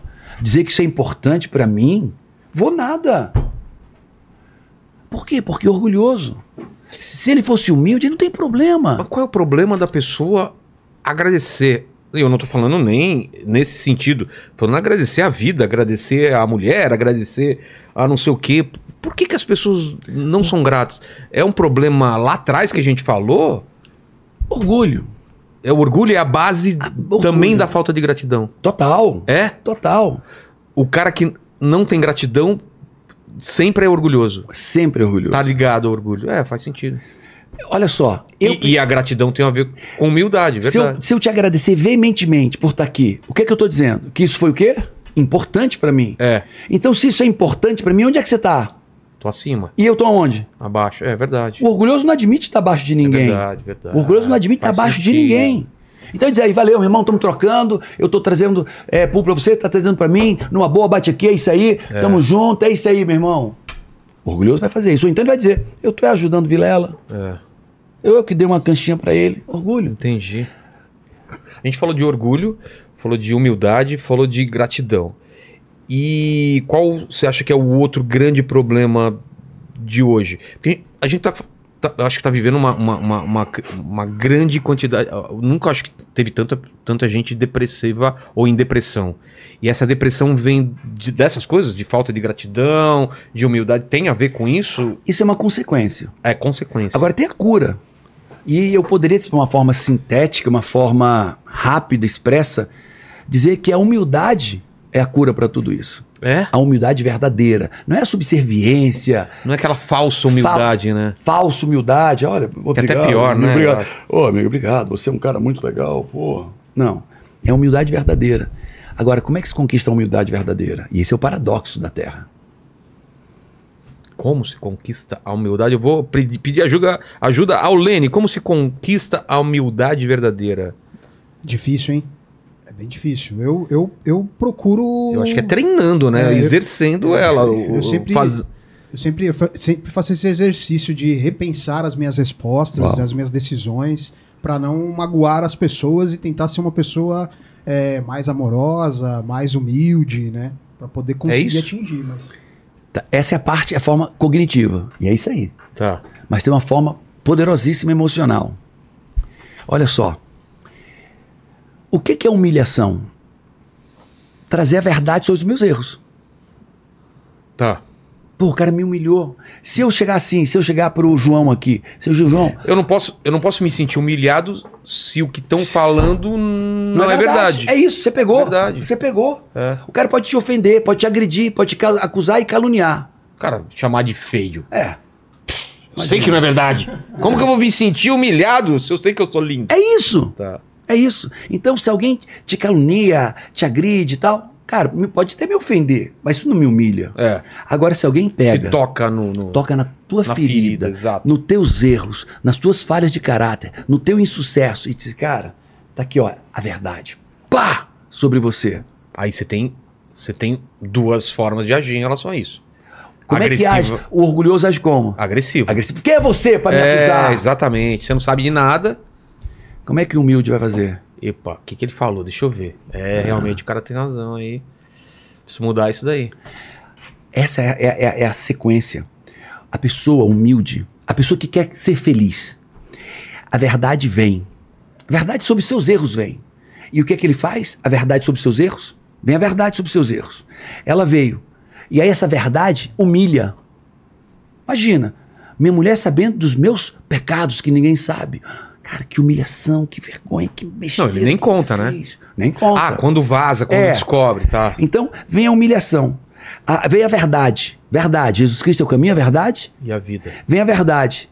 E com essa verdade, põe luz nos meus erros. Verdade sobre os meus erros. O que é que ela faz agora? Me humilha. Me humilha. A humilhação me torna humilde. A humilhação me põe no meu lugar. Como que é? Os, hum- os humilhados Ah, serão pegou. exaltados, não é isso? Não é isso? É isso, aí. né? Ó, os humilhados serão exaltados. E aqui, olha que loucura essa passagem. Acho que é Romanos 12. Diz assim: Se o meu povo, que se chama pelo meu nome, Se humilhar. se humilhar, É. orar, buscar intimidade comigo e se arrepender dos seus pecados, aí sim eu ouvirei do céu, perdoarei seus pecados e sararei a sua terra, a sua casa, seus negócios, seu casamento, sua falha. Mas qual foi a primeira coisa? Humilhação. Não é apenas a humilhação, é se ele se humilhar. Ah, exato. Não é alguém apontando o dedo. é Apenas. Eu me colocando numa posição de humilhação.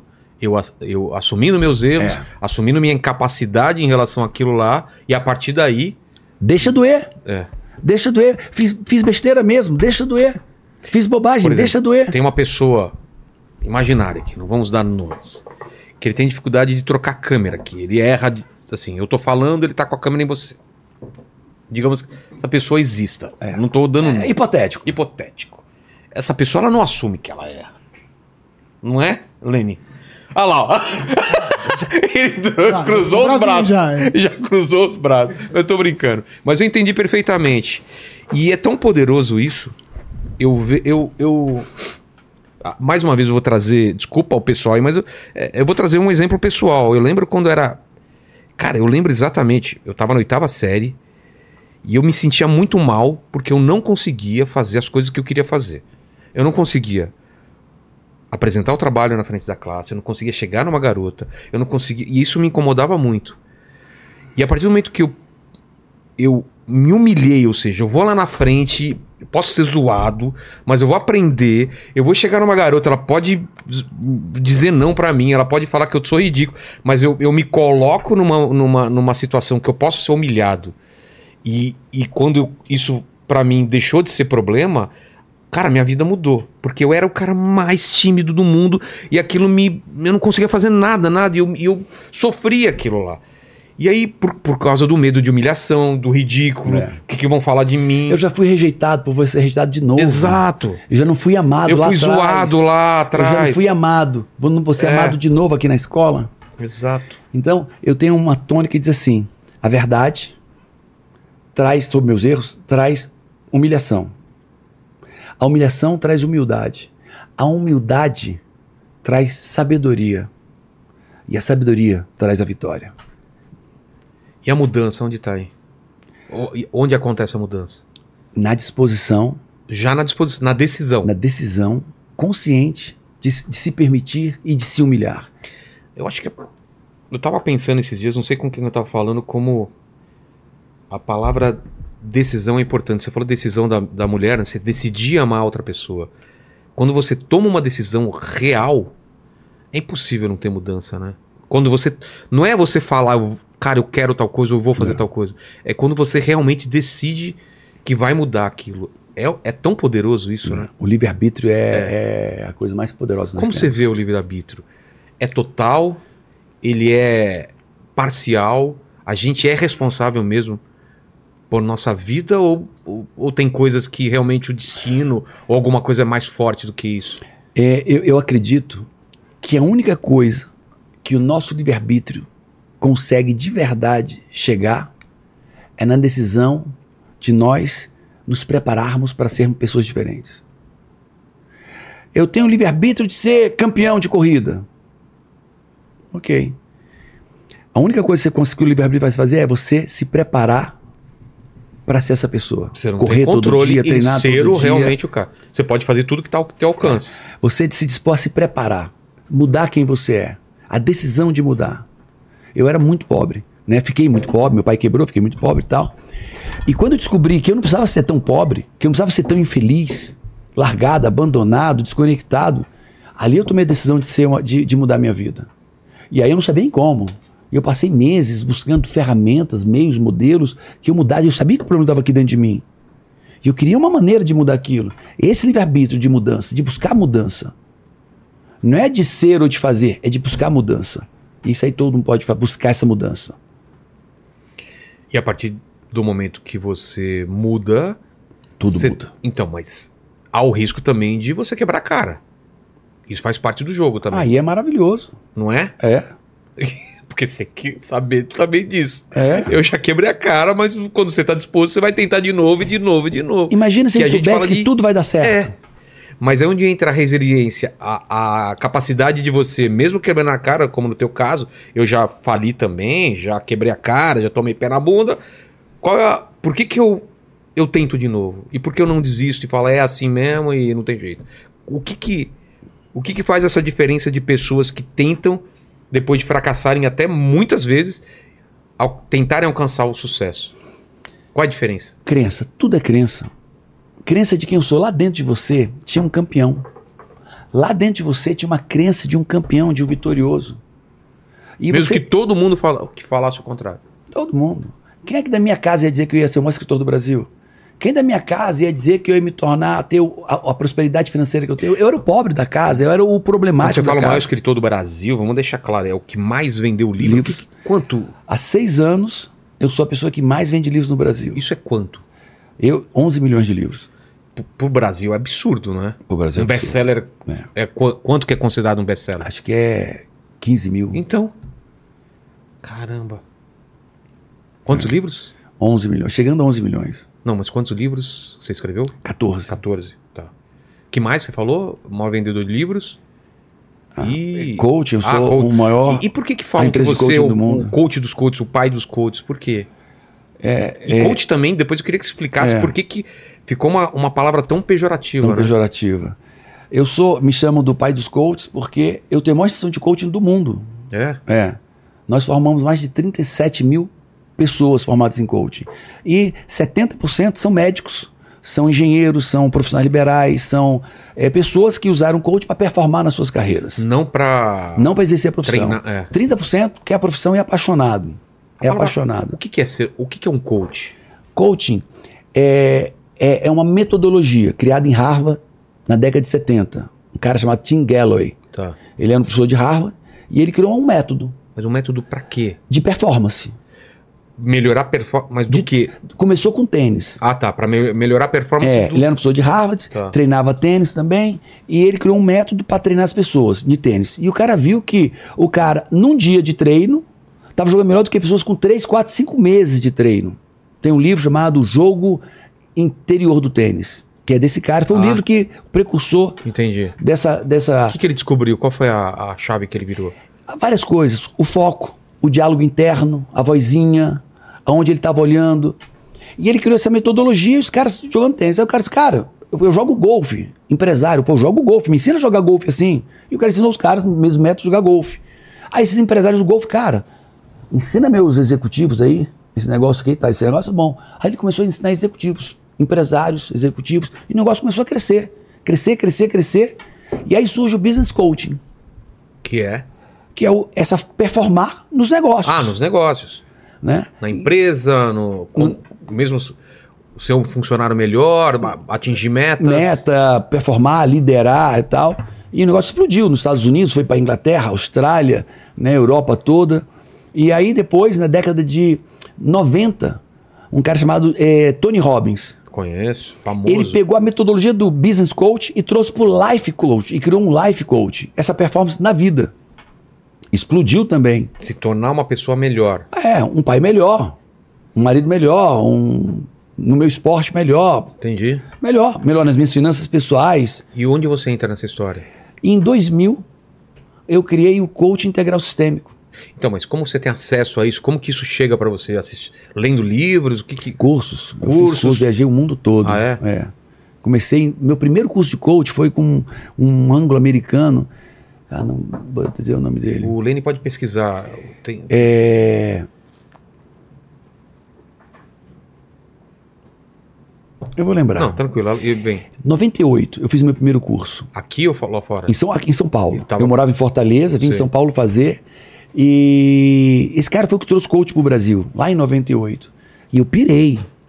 Eu pirei. Mudou tua, tua cara, eu- minha performance foi um negócio, um salto maluco. Você viu que funcionava pra você. maluco. E eu disse, cara, eu preciso. é, aí comprei literatura, li livro, livro, livro, comecei a aplicar, aplicar e comecei a ver resultados nas pessoas. Comecei a aplicar em mim e ver resultados em mim. Aí disse, cara, eu quero isso pra minha vida. Eu fechei minha consultoria, gestão comercial muito bem, ia muito, muito bem, fechei, eu quero, quero ser isso, quero ser coach. Né? Então, coaching é uma metodologia que o foco é fazer a pessoa sair de onde ela está e chegar onde ela quer chegar. No menor percurso possível. Estado atual, onde eu tô, estado. Então, você é meu coach, meu cliente coaching. Tá. Então você é meu coach. Eu sou o coach. Coaching é o processo, você é meu coach. Tá. Vilela, como é que tá a tua vida? Eu vou te ajudar através de uma metodologia. O que que tá te incomodando? É, não, onde é que tá a tua vida hoje? Ah, tá. Onde é que tá teu casamento, tuas emoções, tuas finanças, teu trabalho? E como eu vou decifrar isso com você, trazer clareza para isso. Ok, já sei onde é que eu tô. Uau! Poucas pessoas sabem como é que tá a vida delas. Esse é o primeiro passo. E depois eu vou dizer, ok, e onde é que você quer chegar? O que você quer para tua vida? Para o teu casamento, para o teu filho, para os teus negócios, para tua empresa? Qual é a tua visão de futuro? Qual é a tua meta? Quais são teus objetivos? Aí você, cara, eu quero isso, isso, isso. E eu disse, tremendo, você já sabe onde é que você está. É. E sabe onde você quer chegar? Só falta agora criar um plano de ação. Quantas pessoas no mundo sabem de fato como é que está o seu casamento? Como é que está a sua empresa? Como é que estão suas finanças pessoais? Como é que estão seus filhos? Quem sabe? Sabe? Uma vaga noção, talvez. E o coach vai trazer, trazer clareza. E quando você traz clareza, esse cara, eu preciso mudança. Eu preciso agir. E às vezes assim, cara, eu posso ser grato, olha aí que maravilha. Eu posso ser grato, eu estava meio chutando isso aí. Olha quanta coisa maravilhosa eu estou vivendo. E seja como for, isso te mobiliza para mudança.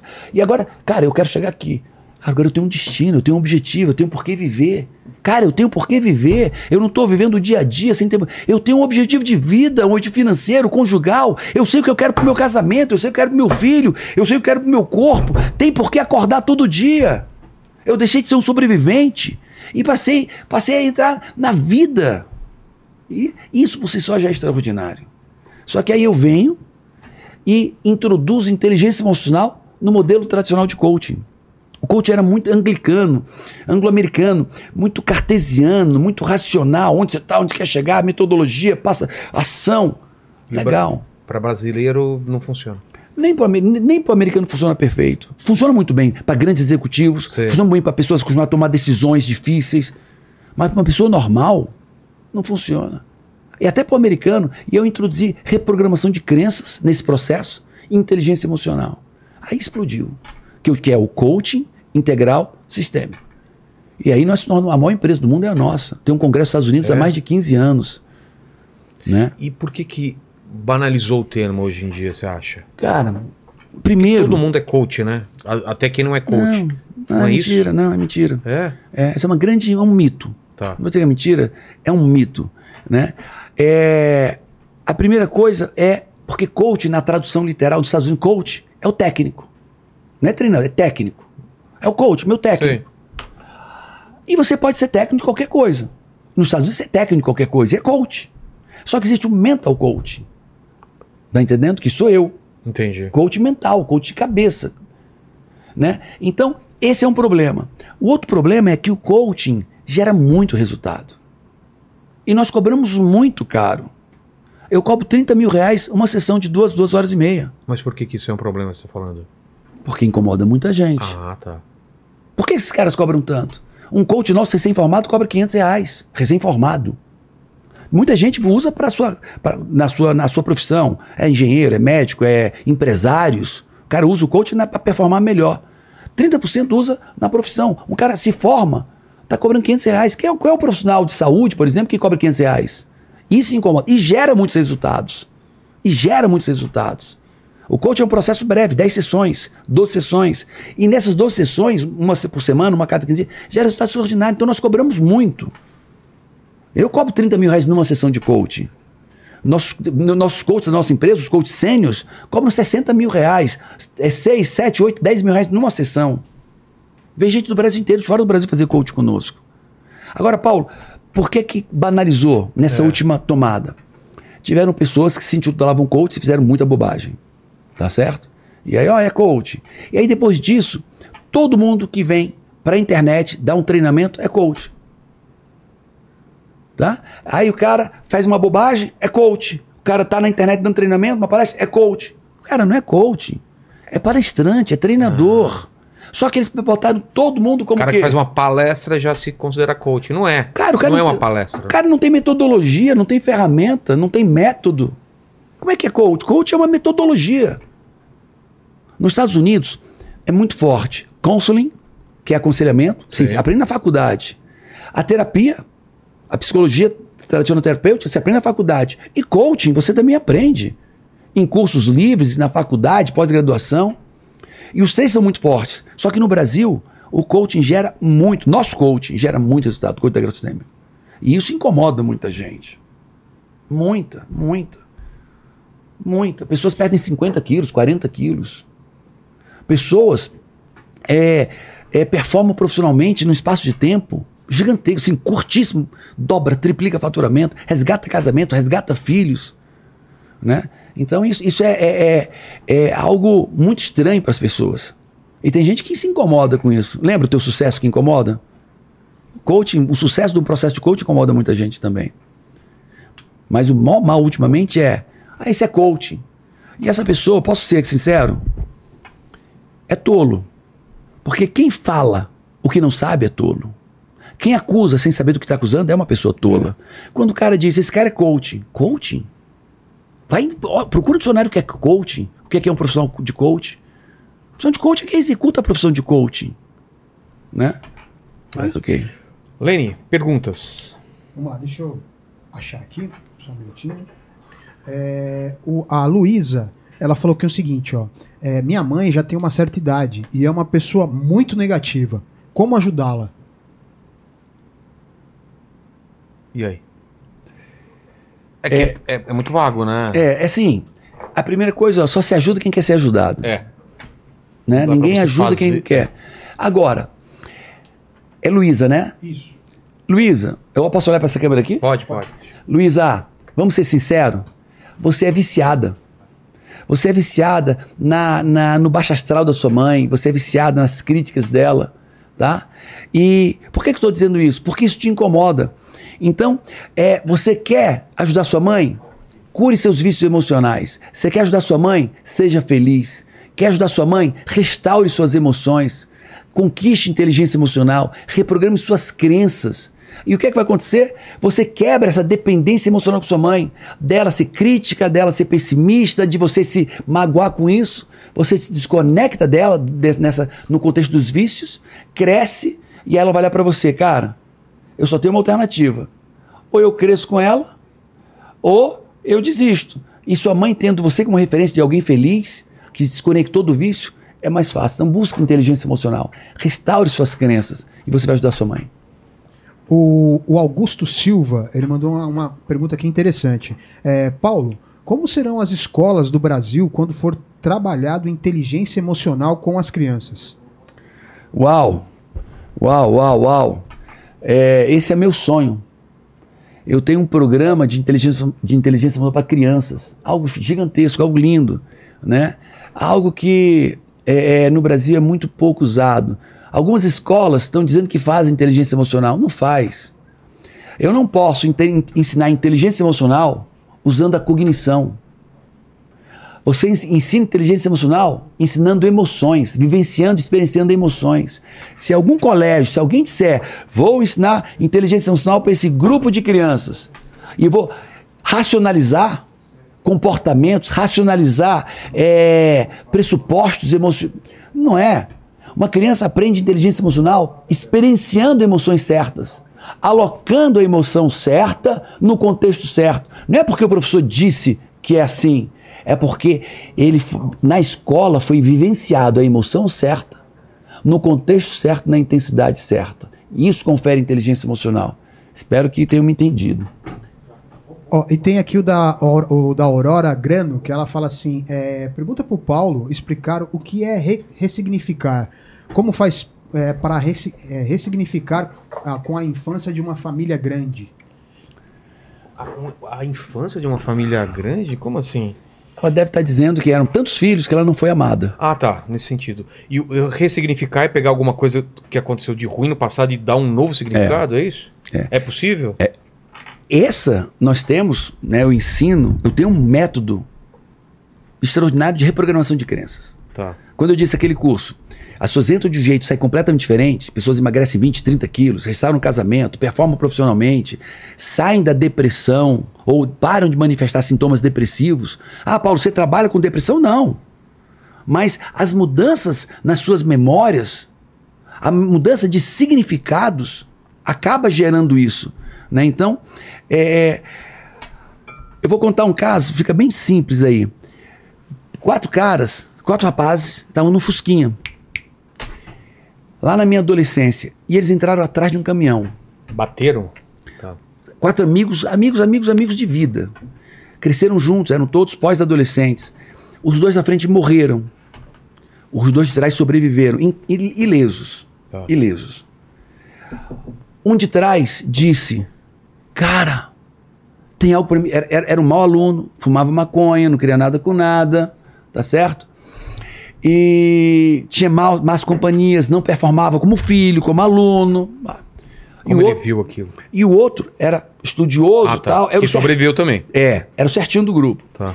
Esse, que performava mal em todas as áreas da vida, ele disse, cara, Tem algo na, pra mim nessa vida. Eu não morri, era pra ter morrido. Tem, tem algo importante pra eu fazer.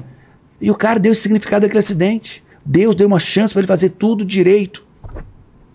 O cara hoje é engenheiro, tem uma construtora gigante naquela cidade. Era, o- era o. Ele, ele ressignificou aquilo que a princípio ele, era. Nesse caso, ele não ele deu um significado correto. Porque um acidente é um acidente. É. Então, Ou ressignificou. é. É. Ele deu um significado. Isso pra mim vai ser uma mudança. É. uma, é uma chance de eu mudar. E o outro? E o outro também deu um. ressignificou. Ele disse, cara, perdi meus melhores amigos. Como é que eu vou viver? A vida é. Eu sou vulnerável, posso morrer a qualquer momento. É. E esse cara pensou tanto nisso, deu um significado tão ruim. Que Em- paralisou. Os dois estão vivos. Um alcoólatra, Caramba. dois casamentos, uma vida destruída.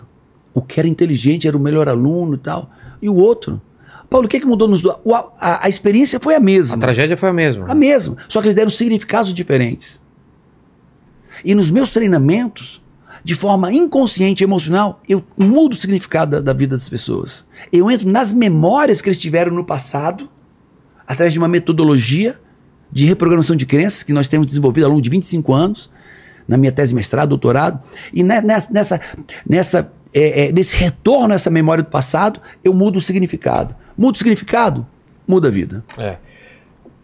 Tem alguma pergunta mais completa essa? Porque eu quero falar sobre perdão também, né? Perdão. Ui. Você fala sobre, sobre perdão. E o que, que é o perdão?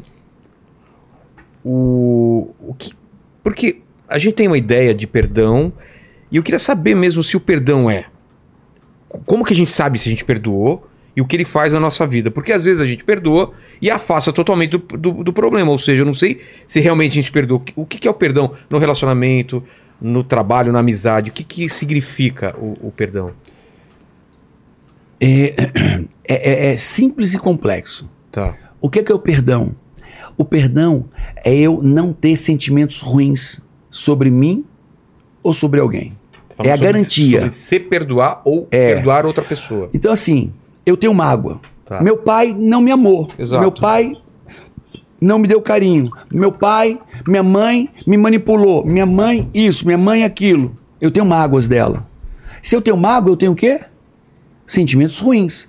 E o sentimento nada é mais tóxico do que radioatividade e sentimentos ruins. Eu estou falando cientificamente. Sim. Nada é mais tóxico, degenerativo, inclusive na estrutura genética, do que radiação e sentimentos de mágoa, de ressentimento, de raiva. Então, quando a pessoa perdoa, ela está dizendo assim: puf, eu não te acuso mais. Eu não tenho sentimentos ruins mais sobre você. Eu te perdoei. Eu deixei de apontar minha- meus dedos, minha mira, meu ódio, minha fúria para você. Eu vou dar um novo significado do que você fez. Não tem a ver com tá errado ou tá certo. Tem a ver com uma decisão de colocar uma pedra sobre aquilo. Eu posso estar certo e a pessoa tá errada. E, e- e mesmo assim falar. Eu, eu não tô falando que ela tá certa. Dá um Eu- eu- exemplo, dá um exemplo na Jujubinha aí. Eu não sei. eu- Vamos cara- lá. O, o, o, o- O cara te roubou. uma coisa boba. teu ex-sócio É, te é, passou a perna. Exatamente, exatamente. Eu sei que ele errou e ele pode não aceitar que ele errou. Eu passo a mão na cabeça falando, você não errou, ou eu falo, eu sei que você Sim, errou. Isso é Não- não- mentira. Não, então, não é não é subverter a, a- é dizer que ele não errou, não é dizer que ele falhou, não é dizer que você não sofreu, exatamente. não é dizer que teve consequências terríveis. Não é mentir. Não é mentir. Apesar das consequências, apesar da dor que eu sofri, apesar do prejuízo que eu tive, apesar de tudo isso, eu quero dizer que let it go. Tá em paz. Eu, vai. Então, mas como eu sei Eu não se- vou ter mais, não te acuso mais, você não me deve mais. Assim, a, a palavra, assim, a metáfora é: Sei. tá quitada a tua dívida. Pode ir. Você não me deve nada. Você falou isso em relação a uma dívida, por exemplo. E é um não, relacionamento não, quando não. tem uma mágoa. Eu falei em relação. A dívida é assim: esse cara, esse, esse cara aqui, esse cara aqui traiu essa mulher. Tá, E ela se se magoou demais. E essa mágoa tá destruindo a vida dela. exato. E ela olhou, eu quero, quero ser feliz. Eu não vou ser feliz com, com sentimentos ruins. Então faz o seguinte, fulano, Tá perdoado. tá perdoado. Você não me deve mais nada. Mas ela fica com esse cara? Não sei. Ah, tá. Independente. Não tem a ver. Não tem a ver. Não tem a quê? ver. Mas se ela não fica, Quer dizer que ela não perdoou também ou não? Não. Olha só. Esse cara é um canalha. Tá. Trai compulsivamente. Vamos lá, esse cara é o Lene, vai. O Lene traiu a namorada dele. Compulsivamente. Uma, Ô, ô, louco! duas, três vezes. falar, mas- Tá. Ok? E ela pegou uma, foi se magoando. Duas. Perdoou, Eu ela perdoei- tentou ficar. Perdoei a primeira, Tá. perdoei a segunda, e ela é uma pessoa generosa. E ela perdoou a terceira. Mas ela diz, Lene, olha, Deus te abençoe. Eu te perdoei, eu quero que você seja muito feliz. E quer mesmo. Tem que ser sincero. E ó, você errou, você me traiu, você me decepcionou, eu sofri muito. Mas eu quero o seguinte, ó. Eu te perdoo, eu não te acuso mais. Porém, como eu não quero mais ser traída, como eu não quero mais passar por isso, eu vou buscar a minha vida em outro Entendi. lugar. E pode acontecer. Ou então, a pessoa também pode dizer: Olha, eu te perdoei uma, duas vezes e vou te perdoar de novo. E quero estar com você. Eu vou dar mais um voto de confiança a você e a E mim. muda. E se a pessoa mudou, tá. Aí, aí o Lene parou de trair porque você caiu na real. Falou, pô, Exato. né? E aí essa pessoa que perdoou, se ela ficar lembrando da parada Ah. de vez em quando. Eu vou- olha só, vamos, vamos pegar, voltar um pouco aqui. Né, Lene? O Lene traiu Fica três jogando- vezes. O Lene traiu É, três, vezes. Aí a. Perdi fala um a- nome aí, não a real, né? Fala um. De repente eu perdi a, Rosana. a, a Rosana da minha vida porque traí muito ela. E Não, não, não. Ela, ela, ela te perdoa pela terceira vez e vai ficar com você. É isso? é não é esse o cenário? Ok, pode E ser aí? também. Só que aí ela de vez em quando dá aquelas cutucadas, né? Fala, é. E aí? Aí não perdoou. Não? Não. Mas ela tá com o cara. Não. E tem gente que tá com a pessoa e nunca perdoou. É. Muito. Mas o quê? Tá maltratando a pessoa então? Tá se maltratando, tá maltratando a pessoa, tá maltratando seus filhos, tá morrendo antecipadamente, tá se oxidando. Mas você ia falar alguma coisa, eu te interrompi. Essa pessoa, ela perdoou. E aí? Vamos pegar o Lene, tá? O Lene traiu ela três vezes. Tá. Aí você pergunta, e ela perdoa as três vezes. Certo. O Lene vai trair de novo? Pode ser. Se ele se humilhar de verdade, reconhecer o erro, a consequência. Olha quem tá do meu lado, olha quem tá me perdoando. Se ele se aquebrantar de fato, reconhecer o erro, a traição, o adultério, o caráter terrível, o desrespeito, a desonra, os maus tratos com ela, reconhecer o mal que ele fez a ela, se, esse, se, esse, se essa auto-humilhação for real, o Lene muda. Lene. Vem.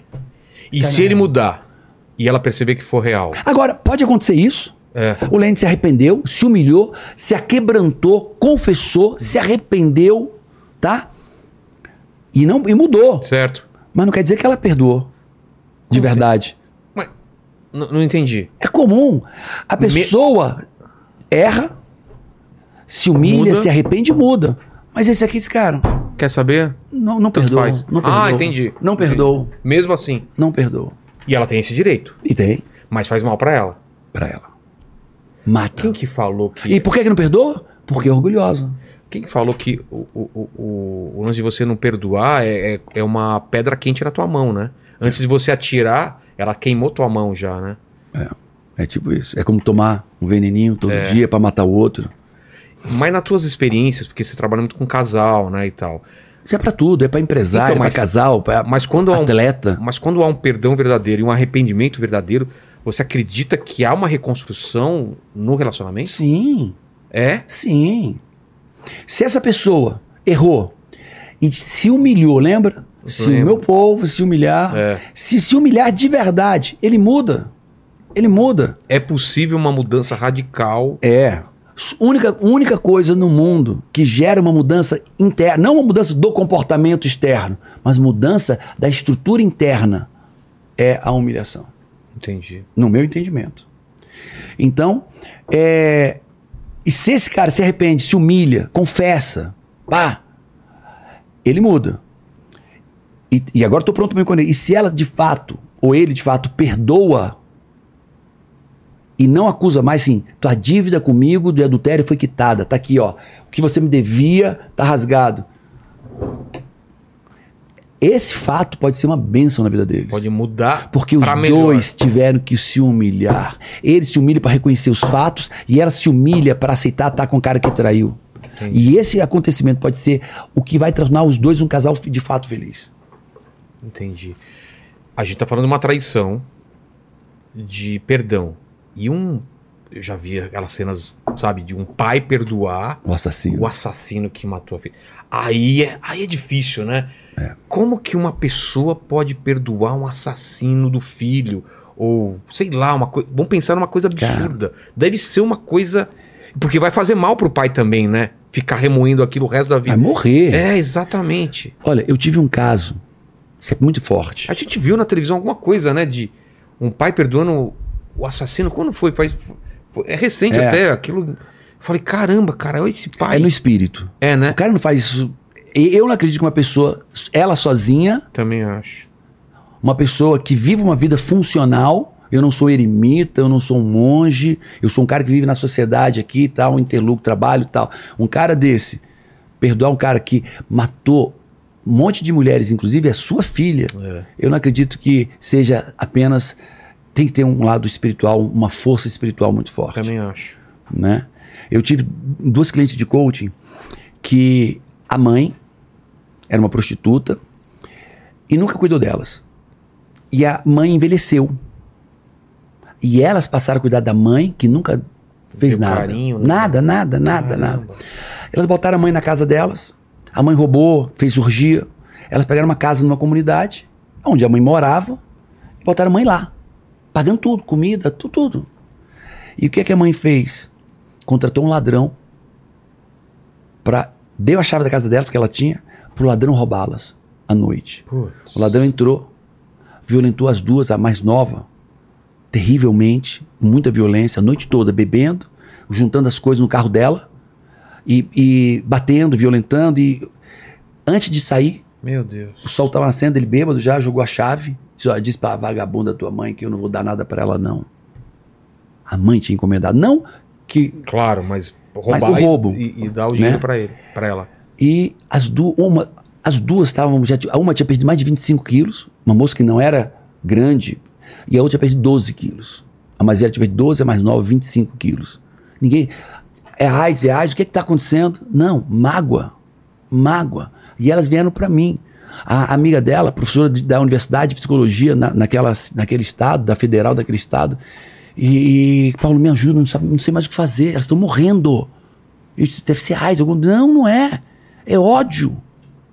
E elas vieram para mim, fizeram um método CIS, fizeram um coaching comigo, e elas tiveram que tomar uma decisão.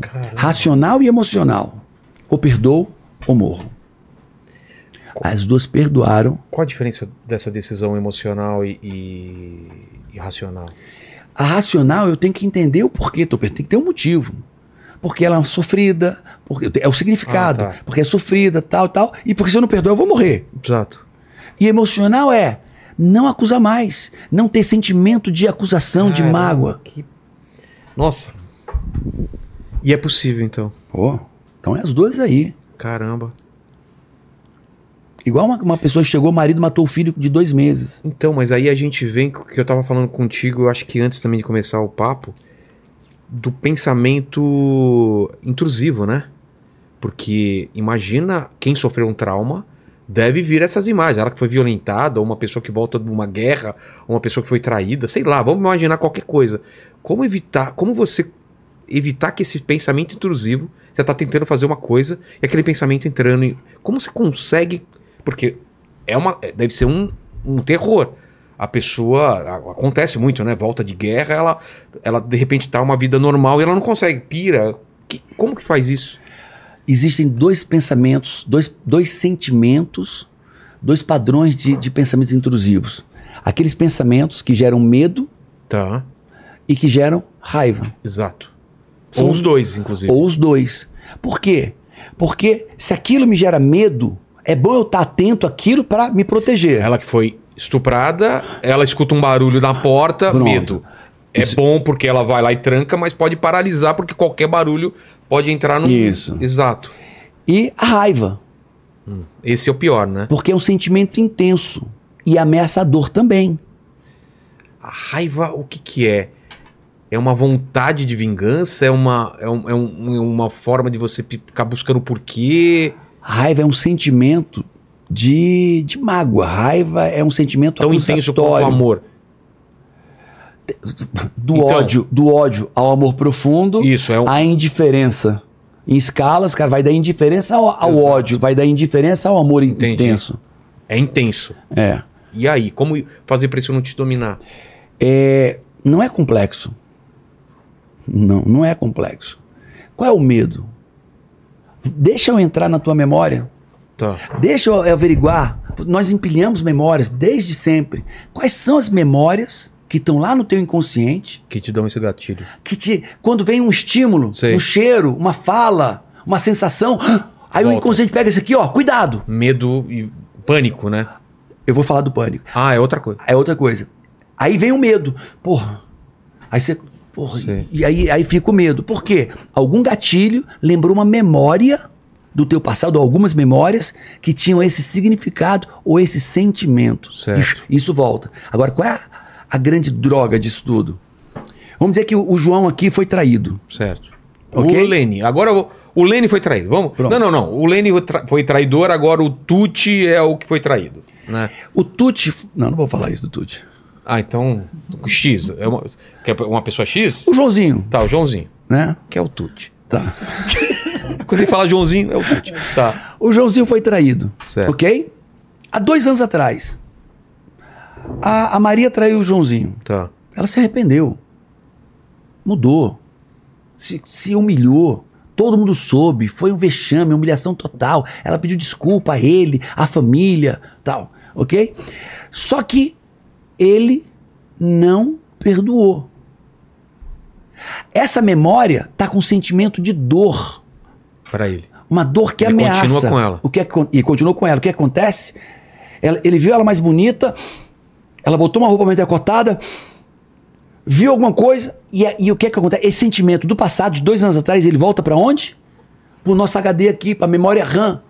Mas E aí ele é o lembra- ódio ou é o medo? O- a memória. Tá, mas gera ódio ou medo nesse caso?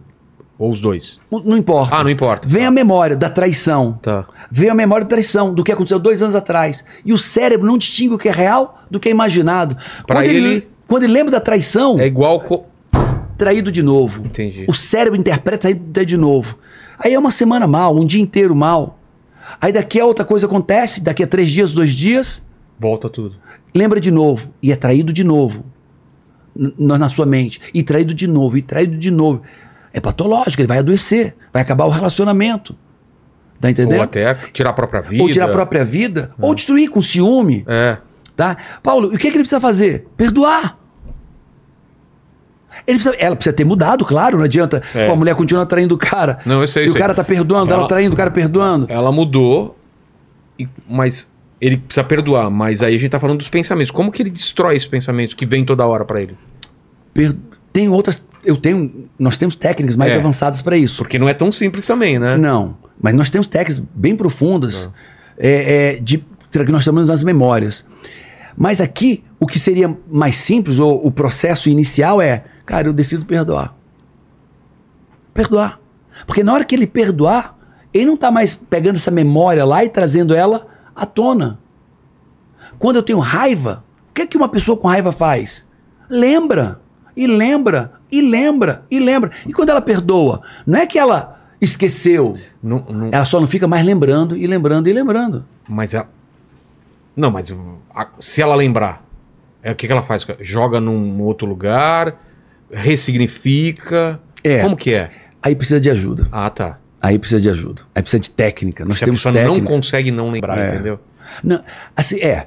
Não é não lembrar, porque ninguém vai fazer lobotomia no cara, que na parte do cérebro, não. Aquele cérebro vai- filme, o Mente, é, Brilho Eterno uma Mente Sem Lembrança, lembra Aham. disso? Que a mulher vai lá e apaga Apaga. o cara da memória, porque sofria muito, apagou o cara da memória. Não existe isso ainda. Existe. Só que não daquela maneira. Como? Nós podemos, nós temos ferramentas e conceitos e teses científicas que eu posso trazer à tua memória, que está lá dentro. Eu investigo uma metodologia, Tá. trago essa memória para a consciência, decupo a memória e, e insiro elementos novos nessa memória do que aconteceu. Tá entendendo? O cara foi surrado pelo pai, surrado, surrado. Eu trago essa memória, trago o momento onde isso aconteceu, Certo. tá? Trago a, a, a, a, a consciência dele, detalho isso, decupo isso e mudo aquelas elementos daqueles frames daquela memória. E depois que eu desfaço o processo, essa memória entra e agora ele não tem mais aquela, exatamente aquela memória e não tem mais aquele sentimento. E nem mesmo aquele significado. O cara passa imediatamente a se comportar diferente, sentir diferente. Tem muita tecnologia. É, infelizmente, a neurociência é muito pouco usada na mente É. humana. Muito pouco usada. E o que eu estou te falando, eu trago trabalhos científicos. Mas você falou de dois sentimentos, o medo e o ódio. São só esses dois ou pode ter uma. O que mais traz as memórias ruins É. é a raiva, sentimentos ruins, raiva, ódio, mágoa e o medo. Mas na cabeça de um. E eles andam muito perto um É. do outro. Não sei se. Em outro caso, na cabeça de uma pessoa que pensa em tirar a própria vida, isso- o que, o que o os relatos, às vezes, que eu vejo das pessoas que passaram por, um- por uma, por uma depressão muito profunda, é que não, era, não existia raiva, É? não existia medo, Não. era só indiferença, era In- tanto é faz. Desesperança. Então, e por que isso é mais poderoso do que a raiva e do que o medo? Porque isso faz uma pessoa tirar uma, a vida. Dificilmente uma pessoa com muita raiva vai se matar. Por quê? Ele quer matar o outro. Ah, é verdade. Ele tá tão determinado em matar É, o outro, cara, que fazer aquilo- mal, acusar e tal e tal. Porque aquilo move a vida dele.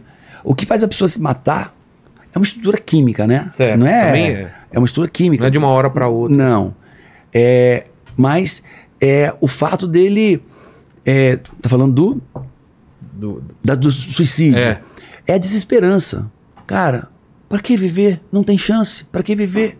Eu nunca vou ser feliz. Pra que viver? Eu nunca vou conseguir. Pra que viver? Tá tudo tão sem gosto, sem. É preto, não tem luz no fim. Pra que caminhar se não tem destino? Pra que viver se não tem jeito? Minha vida não tem jeito. Meu casamento, que eu dependo daquela pessoa, porque eu sou um. Não, dependo daquela pessoa, não tem jeito. Então, a pessoa se mata por falta de esperança. Entendi. Ou uma disfunção química intensa naquele momento, que, que dá um looping. É. É. Então, em certos casos, tem que realmente medicar. Tem casos que é porque- coisa de 10 segundos, 20 segundos. Certo. Tem casos, tem muitos casos que tem que medicar. É aquela que é, é uma disfunção hormonal de 20, 30 segundos. E aquilo é pff, um Mo- surto, Entendi. né? É, é, você está falando de. Ah, você falou que ia falar depois sobre o pânico, né? Que eu Pânico, falei sobre isso medo. aí, a gente tá É, conectado, hein? É. Você ia falar sobre ia isso. falar, é isso. Qual a diferença do medo e do pânico? Vamos pegar um cara, o Joãozinho, cheio de memórias ruins, Tá. tá? Memórias ruins. E nós acessamos nossas memórias ruins de forma consciente ou inconsciente. E por que, que as memórias ruins têm, têm Um uma peso força tão tão grande. grande. em relação às memórias boas? Porque se eu tiver atento às memórias ruins, eu posso evitar delas acontecerem de Ah, novo, aquelas entendi. circunstâncias acontecer de novo. Entendi. É uma. Foi alguma coisa que foi implantado no nosso É. software porque protege a Sobrevivência. gente. É, Tá tá entendendo? certo.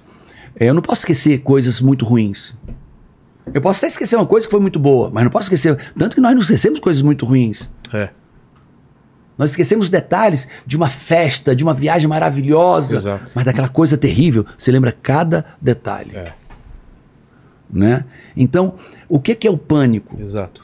Nós no cérebro nós temos, é, em toda a nossa estrutura, nós temos um órgão chamado amígdala. Não é da garganta, no cérebro, amígdala cerebral. E ela tem a função de gerenciar as emoções primárias. E, e ela gerencia as emoções. E a emoção que ela mais detém cuidado é o medo. É o cérebro reptiliano que o pessoal fala? É, ela está dentro da estrutura do cérebro reptiliano. Né? Não é bem o cérebro reptiliano, É. né? mas é, o cérebro reptiliano é o cérebro mais primitivo, a parte mais primitiva do cérebro. Mas ela está ali dentro, está naquela área física ali. E, e o que acontece? É, o cara tem memórias recorrentes. Então, assim, é, vamos falar de violência. Tá. O cara viu uma violência. Memória. O cérebro diz o que é que acontece na amígdala? Psh, ela, ela, vamos metaforicamente, ela acende. A carga elétrica, a sinapse, acende a amígdala. Cuidado. Esse contexto aqui, nesse lugar, com esse tipo de pessoa, esse padrão de comportamento, cuidado. E ela vê outro. Psh. Aí ela vai pra televisão, morte, psh, morte, psh. O cérebro não distingue o que se você está vendo é real ou imaginado. Chegou na memória, é tudo real. Lembra o caso do Nardoni? Sim. Quantas vezes aquilo apareceu na televisão brasileira? Pô, 50 mil Foi vezes? 100 mil vezes? é. Juntando todas as mídias de massa? 100 quantas mil vezes, vezes? aquela menina morreu, né? Pronto, é isso. Para quem viu aquilo, cada vez que você viu numa mídia, numa televisão, numa rádio, ela morreu uma vez. É. Aquela menina morreu. É, é 50, Centenas, centenas é. de vezes. E cada vez que ela morre, que você traz essa memória, porque você viu aqui, a amígdala faz o quê? Sim. cuidado, tsh, cuidado, tsh, cuidado, cuidado. E ela vai acendendo. Chega uma hora que ela entra em looping. Ela tá tão estimulada Como músculo. como músculo, tão estimulada, cuidado, cuidado, cuidado. Ela não consegue gerenciar esse, essa dose cavalar de estímulos de medo, de ameaça. E o que, é que ela faz? Ela entra em looping. E quando entra em looping, entra o pânico. Sensação de morte iminente, dificuldade de respirar, começa a suar, trava, não faz nada. E aí entra o cérebro reptiliano. Ataca, Ou foge. foge ou congela. As pessoas não falam isso. É, porque só ataca ou foge. Às vezes, Congela. E ela congela ali. que não consegue decidir. Tá entendendo? Normalmente no, no ataque de pânico, ela congela. Acha que morte iminente, vou morrer embaixo d'água do chuveiro, eu vou é, morrer é, no trânsito. É pânico. Mas o pânico não é daquela circunstância ali, daquele. Aquele é só a, a- a azeitoninha. É, é a, é a gota que É a transborda. gota que pro- transborda. Você já estimulou negativamente, com ameaças e medos, o seu cérebro de maneira muito forte. Paulo, o que, que a pessoa faz? Entende. O que está te ameaçando? Pô, o cara só vê desgraça. An- Anda no ambiente de pessoas que só falam desgraça. Isso é ruim, né? Vê filmes, pessoas pessimistas. É muito estimulada negativamente. Chega uma hora que o cérebro não aguenta processar esse dirimir tanta ameaça, tanto medo. Entendi. E entra o pânico. E claro, precisa de remédio. Mas se a pessoa entende o que eu estou falando, quais são os estímulos que eu estou vivendo, estão me gerando pânico. Cara, trabalho num ambiente insalubre. Trabalho num ambiente onde eu me sinto ameaçado todos os dias. Todos os dias me, me sinto ameaçado de pagar minhas contas. É o trânsito caótico, buzina, ameaça todo dia. Os estímulos vão, vão, vão. O cara não consegue processar com essa quantidade de estímulos ruins. Aí vem uma morte, uma ameaça, briga em casa, confusão com a esposa, com o filho. Puf. Estímulos. Se eu entender que são estímulos, eu entender que estímulos são esses, eu posso é, é, Contornar. contornar. Não, e não é nem contornar, é eliminar Eliminar mesmo? mesmo. Pânico não é doença. Pânico é um estímulo de um órgão que não consegue processar. É o cara que está comendo gordura, gordura, gordura, gordura, gordura. Cara, o fígado não vai aguentar. Ele vai entrar em colapso. É. Fala, Lene. É, vamos lá, deixa eu só me localizar aqui na próxima pergunta. O Lene tá prestando tanta atenção que se perdeu. Tava olhando aqui.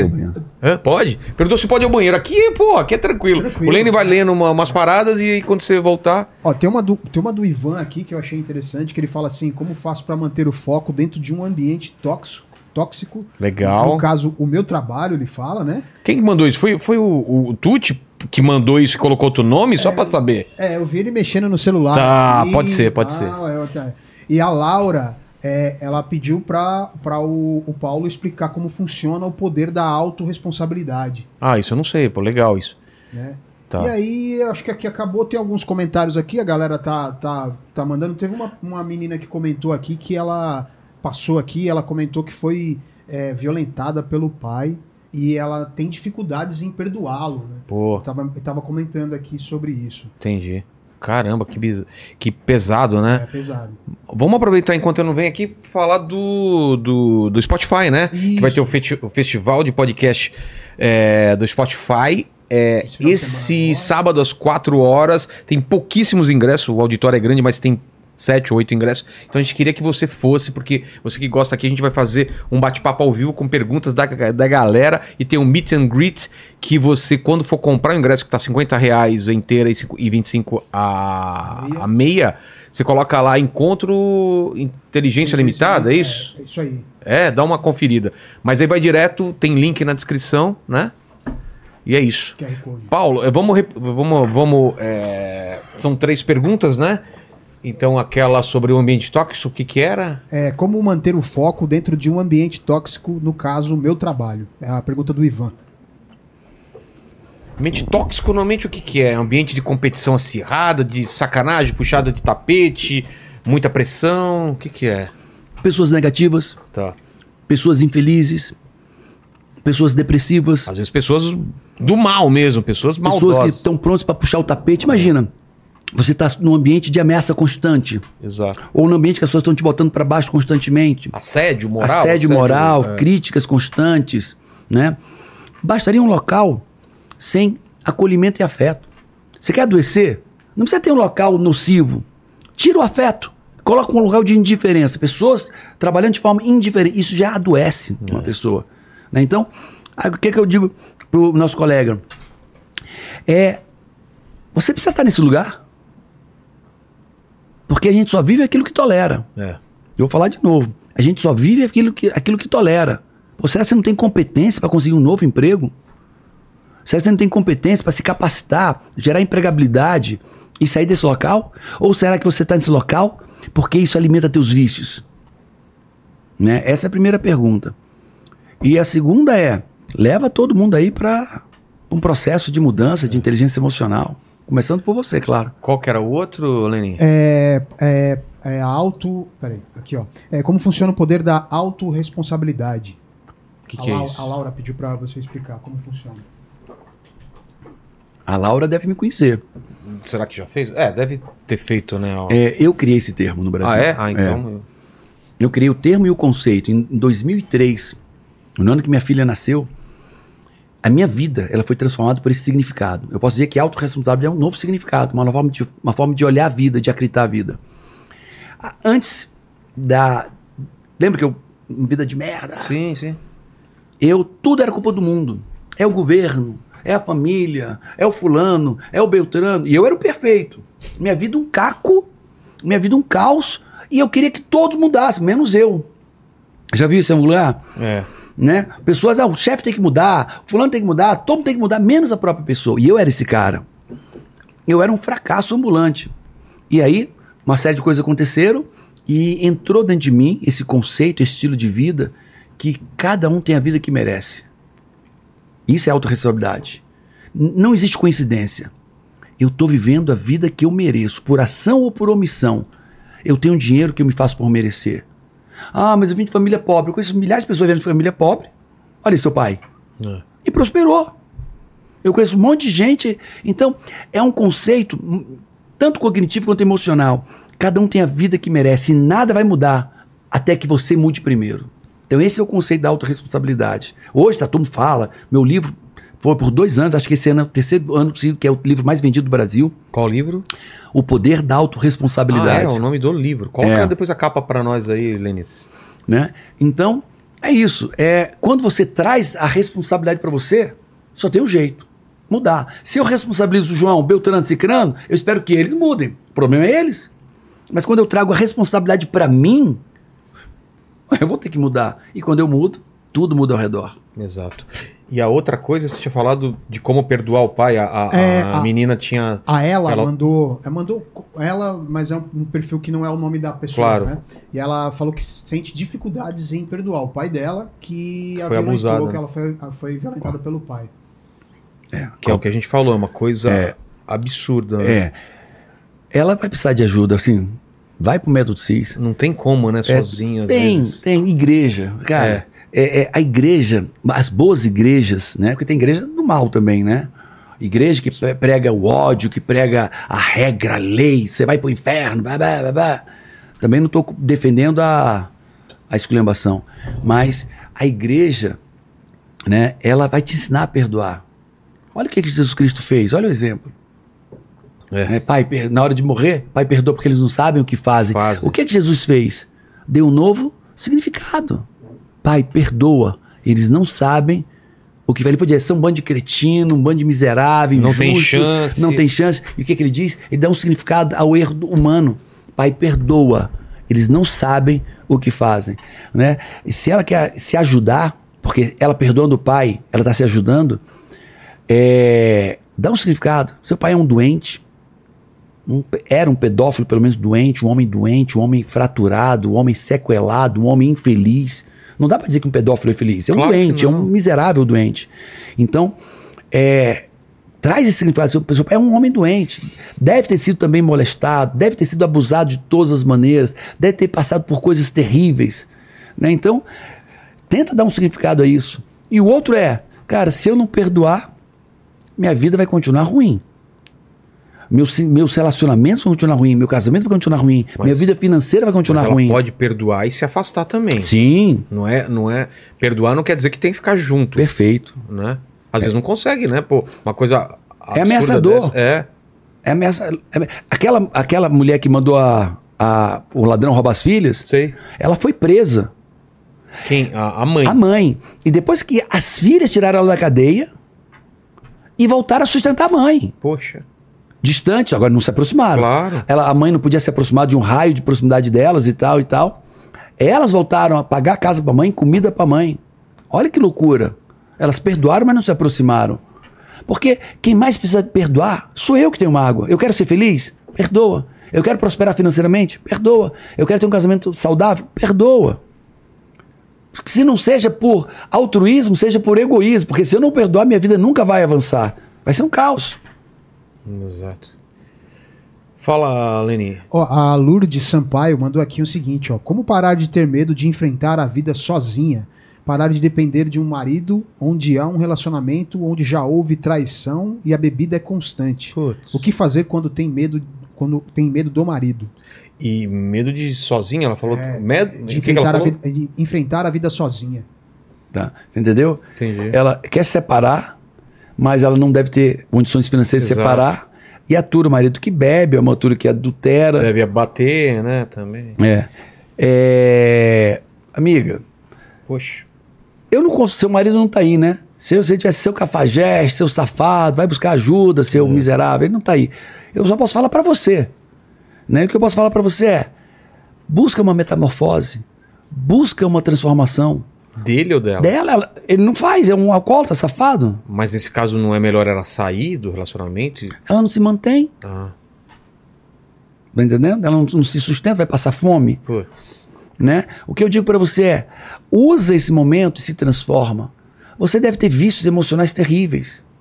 Porque nada acontece nas nossas vidas que não seja produzido pelas nossas crenças. Ninguém é maltratado que não tenha crenças ruins. Ninguém é subjugado que não tenha crenças ruins. Ele é um cafajeste, é, mas você tem crenças ruins que te fazem se, se conectar com esse padrão de pessoas. Se você se transformar, ele vai embora da tua vida, eu acredito. Entendi. Busque mudança, busque você mudança. Foque em você mudar. Eu vi, eu vi um comentário aqui só pra deixar claro pra pessoa como perdoar uma pessoa que estuprou. É, é- é que a pessoa tá tentando perdoar, não é que é obrigado a perdoar. É, é totalmente compreensível da pessoa não conseguir perdoar. É. Eu acho que se tá fazendo tão mal pra ela que ela quer tentar perdoar, não é? As pessoas estão no módulo vingança, Exato. módulo ódio. E quem diz isso, normalmente é que também foi, foi hum, É, é, é algum- molestado também, foi ou abusado ou também. algum outro ou algo problema, parecido. Né? O fato é, eu vou conseguir ser feliz se não perdoar? Não. Eu vou ter saúde emocional, física, ao longo do tempo? Não. Eu vou prosperar na minha vida ao longo do tempo com muita mágoa, rancor e ódio? Não. Então a quem interessa perdoar? Aquele cara que fez mal e foi embora e tá vivendo a vida dele? Ou a mim que tô na, na droga, que tô na merda? É. A quem interessa? Pô, interessa a mim. O cara me fez mal uma vez e vai me fazer mal a vida inteira. Todo dia. Todo dia. Todo dia eu lembrando dele, todo dia lembrando do que aconteceu, todo dia remoendo, todo dia destruindo meu corpo, minha saúde, meus neurônios, minha estrutura genética. Cara, eu digo, quer um conselho? Por egoísmo, não por ele. É. Pensando nela primeiro. Pensando em você, perdoe, deixa esse infeliz embora. Faz sentido. Né? Não é Agora, fácil. Por que, que as pessoas não querem perdoar? Porque tem um sentimento assim: se eu perdoar, ele sai impune. Pô, ele já está impune. Não vai mudar nada. Para ele não vai mudar nada. É. Vai mudar para você. As pessoas têm uns falsos sentimentos assim: eu vou tomar todo dia veneno para ver se ele morre. Exato. E é isso mesmo. Pessoas se matam, pessoas se vitimizam, pessoas destroem seu casamento, sua vida, para dizer para a senhora: viu o que é que você fez? Tá vendo o que é que você fez? Eu conheci um cara que no processo de coaching foi, ficou claro que ele se drogava e não fazia nada na vida, sabe para quê? Para acusar o pai que nunca deu amor, que foi grosseiro, que abandonou. Tá vendo o que você fez comigo? Tá vendo? Tá vendo? No dia que ele perdoou o pai, largou droga, voltou à faculdade e hoje está muito feliz. É. Exato. Fala, Leni.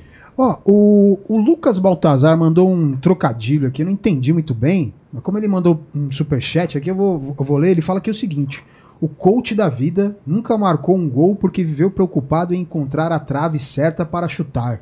Faz algum sentido isso? Repete. o coach da vida nunca marcou um gol porque viveu preocupado em encontrar a trave certa para chutar. O cara ficou tão preocupado em achar a oportunidade certa que ele nunca foi atrás de fazer o gol.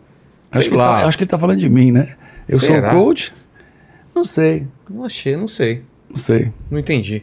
E aqui foi. Foi? Foi.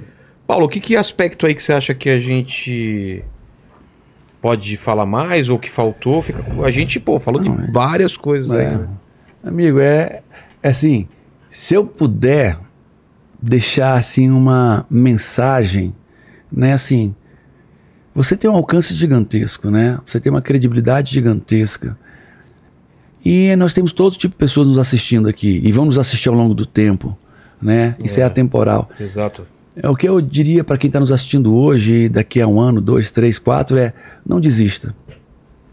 Não desista da sua vida, não desista de ser feliz, não desiste, de, desista de se tornar uma pessoa melhor.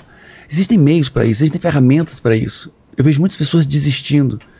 Eu digo isso porque naquela época, quando eu ia fazer 30 anos, eu pensei em desistir. Mas o que que era desistir pra você? Mas era ma- aceitar a vida? Não, aqui? me matar. Quê? me matar. Cara, imagina, 30 anos. A primeira mulher tinha deixado. Vivia de favor.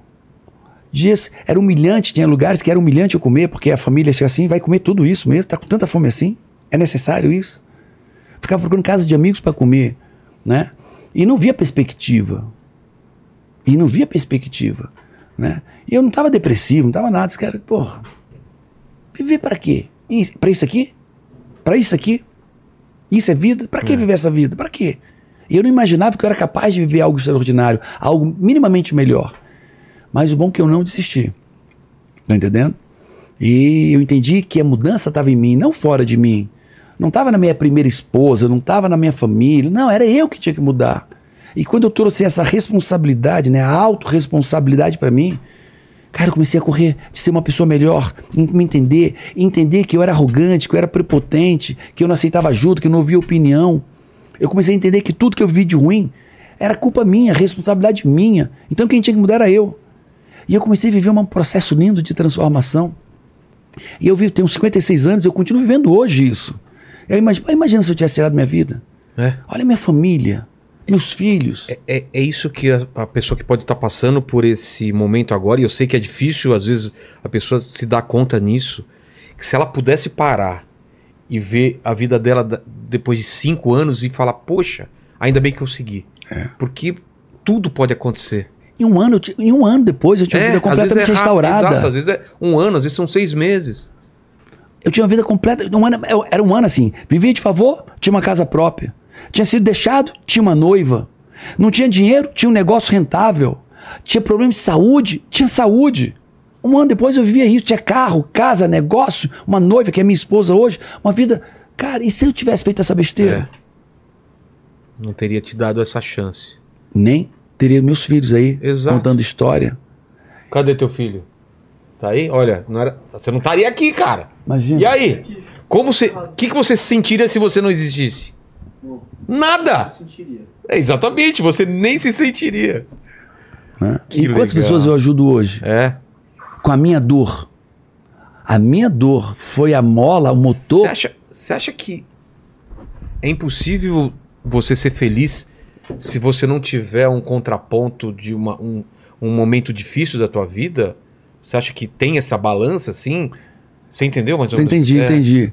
É porque a dor, né? Ela nos Ela- ensina muito. Exato. Se você der o significado certo, olha, Mas se você pessoa- der o significado certo, a dor, ela te leva lá pra cima. Se você der o significado errado à dor, Claro. ela vai te levar lá pra Mas baixo. a pergunta nem foi isso. A pergunta é: uma pessoa que não teve um evento traumático ou uma coisa, uma dor muito grande, ela consegue ser feliz mesmo assim? Por não ter essa, Consegue. esse parâmetro? Ah, consegue. É? Isso tem, tem linhas científicas que dizem isso. Isso é, É. balela. A, a referência não tem que ser sido com a minha vida. Pode, ah, você pode aprender com a vida do Eu olho, outro. pra, olho pro lado e, cara, olha que coisa linda. Olha como eu tô bem. Entendi. A referência não é só a minha história de vida. Eu posso usar um meio ao meu redor, pessoas e vidas ao meu redor, para ter essa referência. Entendi. Pode, claro que pode. Eu tenho pessoas, eu tenho amigos Faz que sentido, faz sentido. não passaram por grandes traumas, nem quebraram, nem nada, e estão lá felizes da vida. Agora, as pessoas de maior sucesso que eu conheço, profissional, financeiro, em outras áreas, foram as que Tiveram lá no fundo do poço. estiveram no fundo do poço. Ralaram, quebraram, sofreram, e esse sofrimento foi o aprendizado. Foram resilientes e Dá pra aprender também com, com os acertos ou só a gente só aprende com os erros? A gente aprende com os nossos erros. Pode, né? Tudo é pode. A gente pode aprender com os nossos erros. Ah, é. Pode Não aprender, necessariamente. É. Pode aprender com os erros dos outros. Nós podemos aprender porque estudamos.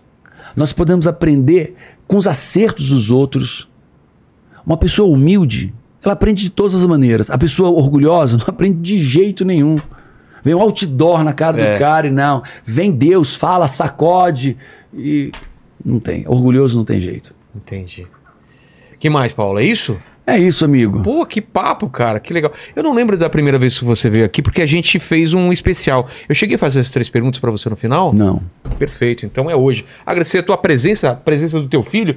O, tem um pessoal da equipe aqui, tem mais de 500 pessoas aqui. né? Tô brincando, tem, são três ou quatro aqui Quatro. que vieram aqui acompanhar você. Obrigado. Ao Tuti, inclusive, aqui, ao Lene, e a vocês que tiveram com a gente aqui, que esse papo é muito proveitoso. E eu faço as três perguntas pra todo mundo, contigo não vai ser diferente, Paulo. É, talvez você já tenha respondido essa pergunta, mas eu queria saber qual foi o momento mais difícil da tua vida ou da tua carreira, né? Foi esse momento que você falou pra gente ou tem outro que você queira pontuar? Olha, não me faltaram momentos difíceis, não, viu? Tem uma Tem uns- coleção dela. Tem uns que não, não, não vale a pena falar, Tá. tem outros que vale a pena falar. Tá. É. Um momento difícil, eu já falei até isso no, no, no Método CIS, nesse curso, foi quando a minha primeira esposa tinha me deixado, foi embora. Eu estava quebrado e eu tinha um negócio e eu, eu dei a loja, eu tinha uma loja chamada Spice, não, chamada é, Sódio. Uma loja de. É, era uma loja de surfwear e tal. Ah, tá. E eu dei para essa esposa, para minha ex-esposa, a loja montada para ela, Só pra tocar. de separação. Sei. Eu dei aquilo para ela, montada, e e fui viver minha vida ali. Você né? ficou com o quê? Nada. Fui tentar montar uma loja que eu não consegui. Ah, des- a desgraça. E, e naquele momento, eu não tinha dinheiro nem para comprar comida pro cachorro. Eu tinha um pastor alemão que eu amava esse pastor alemão. Né? Era assim, era meu amigo. Era meu fiel. E. E fui dar o cachorro. Não era justo. Eu não tinha dinheiro para comprar ração. Eu comprava ração a granel, na época não era pet shop, era Sei. veterinária. Ah, tá. E era aquela sa- saco de 50 que é ração barata, granel, e ele não comia aquela ração. e eu não tinha dinheiro para comprar ração, Boa, caninho é. e tal.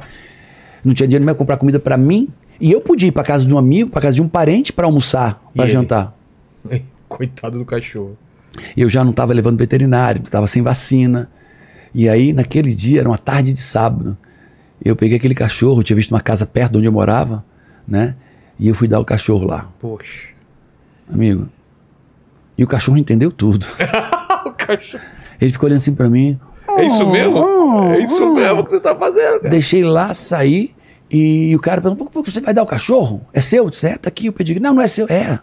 Só quero que se alguém alimente ele, cuide dele com amor. Eu vi que você tem cachorros grandes aqui e você cuida. São cachorros felizes, já passei três vezes aqui. E te- duas vezes passei e fiquei olhando os cachorros para ver se eram bem tratados. E ele? E o cara ficou desconfiado, é a esposa dele. Você não tá entendendo que o menino tá passando problema, o rapaz tá passando problemas e tal.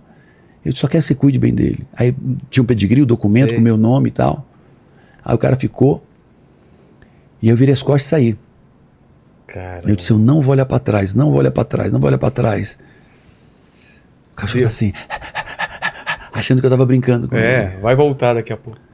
Quando eu dobro a esquina, o cachorro começa a latir. Poxa. Cara, foi horrível. Ali foi um momento difícil.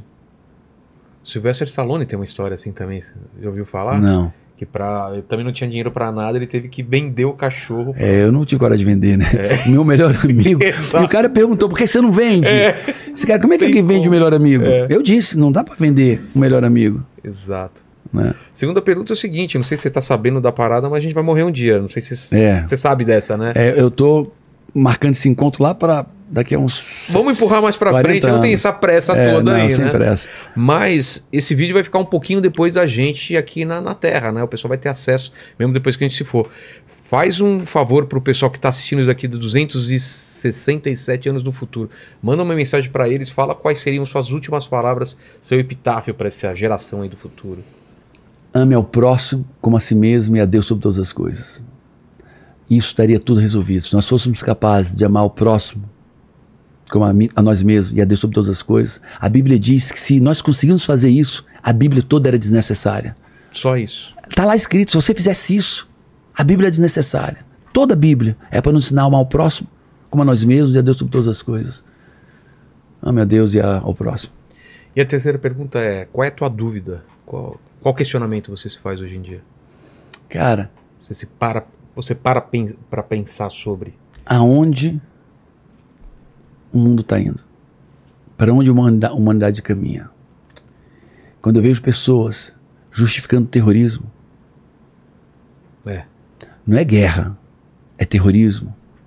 Eu não estou dizendo um lado ou outro lado. Não estou entrando no mérito da questão. Israel, é, Palestina. Palestina não, Hamas, Hamas, né? É, é, e eu vejo pessoas se partidarizando e justificando um genocídio de 1.400 pessoas, crianças degoladas, mulheres grávidas sendo. a criança sendo arrancada da barriga à faca. As cenas que eu vi, eu passei três dias sem dormir e não falei nem para minha família. Eu não queria nem estimular ninguém ver isso. E pessoas fazendo passeatas, justificando, dizendo que não, não é por acaso. Eu não estou dizendo quem está certo ou errado, mas justificar isso. Então, para onde a humanidade está indo? É. Justificar o injustificável. Eu Isso me assusta muito. tenho me assustado muito com as redes sociais mesmo nos últimos dias. Alguns discursos. Se- a gente se perguntava, né? Como que o mundo viu surgir o nazismo e ele aconteceu. E a gente vê hoje que dá para entender, né? Gente relativizando muito as coisas, né? Narrativas. Exatamente. A gente não vive nenhuma verdade, a gente vive narrativas. É. Quem repetir mais uma narrativa, verdadeira ou falsa, aquilo vai ser a verdade. E nós, o nosso mundo está cheio de narrativas terríveis, mentirosas e destruidoras. Que pena. Obrigado demais, Paulo. Obrigado, Lene. Vamos aí, é contigo aí. É isso aí. Ah, não, vamos falar então. A gente falou da- do Spotify, vamos falar da, da Insider. Tá Insider. com essa promoção que é até 40% de desconto no site Exatamente. inteiro usando o nosso link e o nosso QR Code, não é? Exatamente. Como que chama? a Inteligência BF. Coloca. É, se você clicar ou for no nosso link, já vai direto com esse cupom Inteligência BF. E eu aconselho, porque já tem os descontos normais e agora é até 40%. Então aproveita aí. É isso? Eita, porque tá acabando. É isso. Então dá like no vídeo, se inscreve no canal, torna-se membro.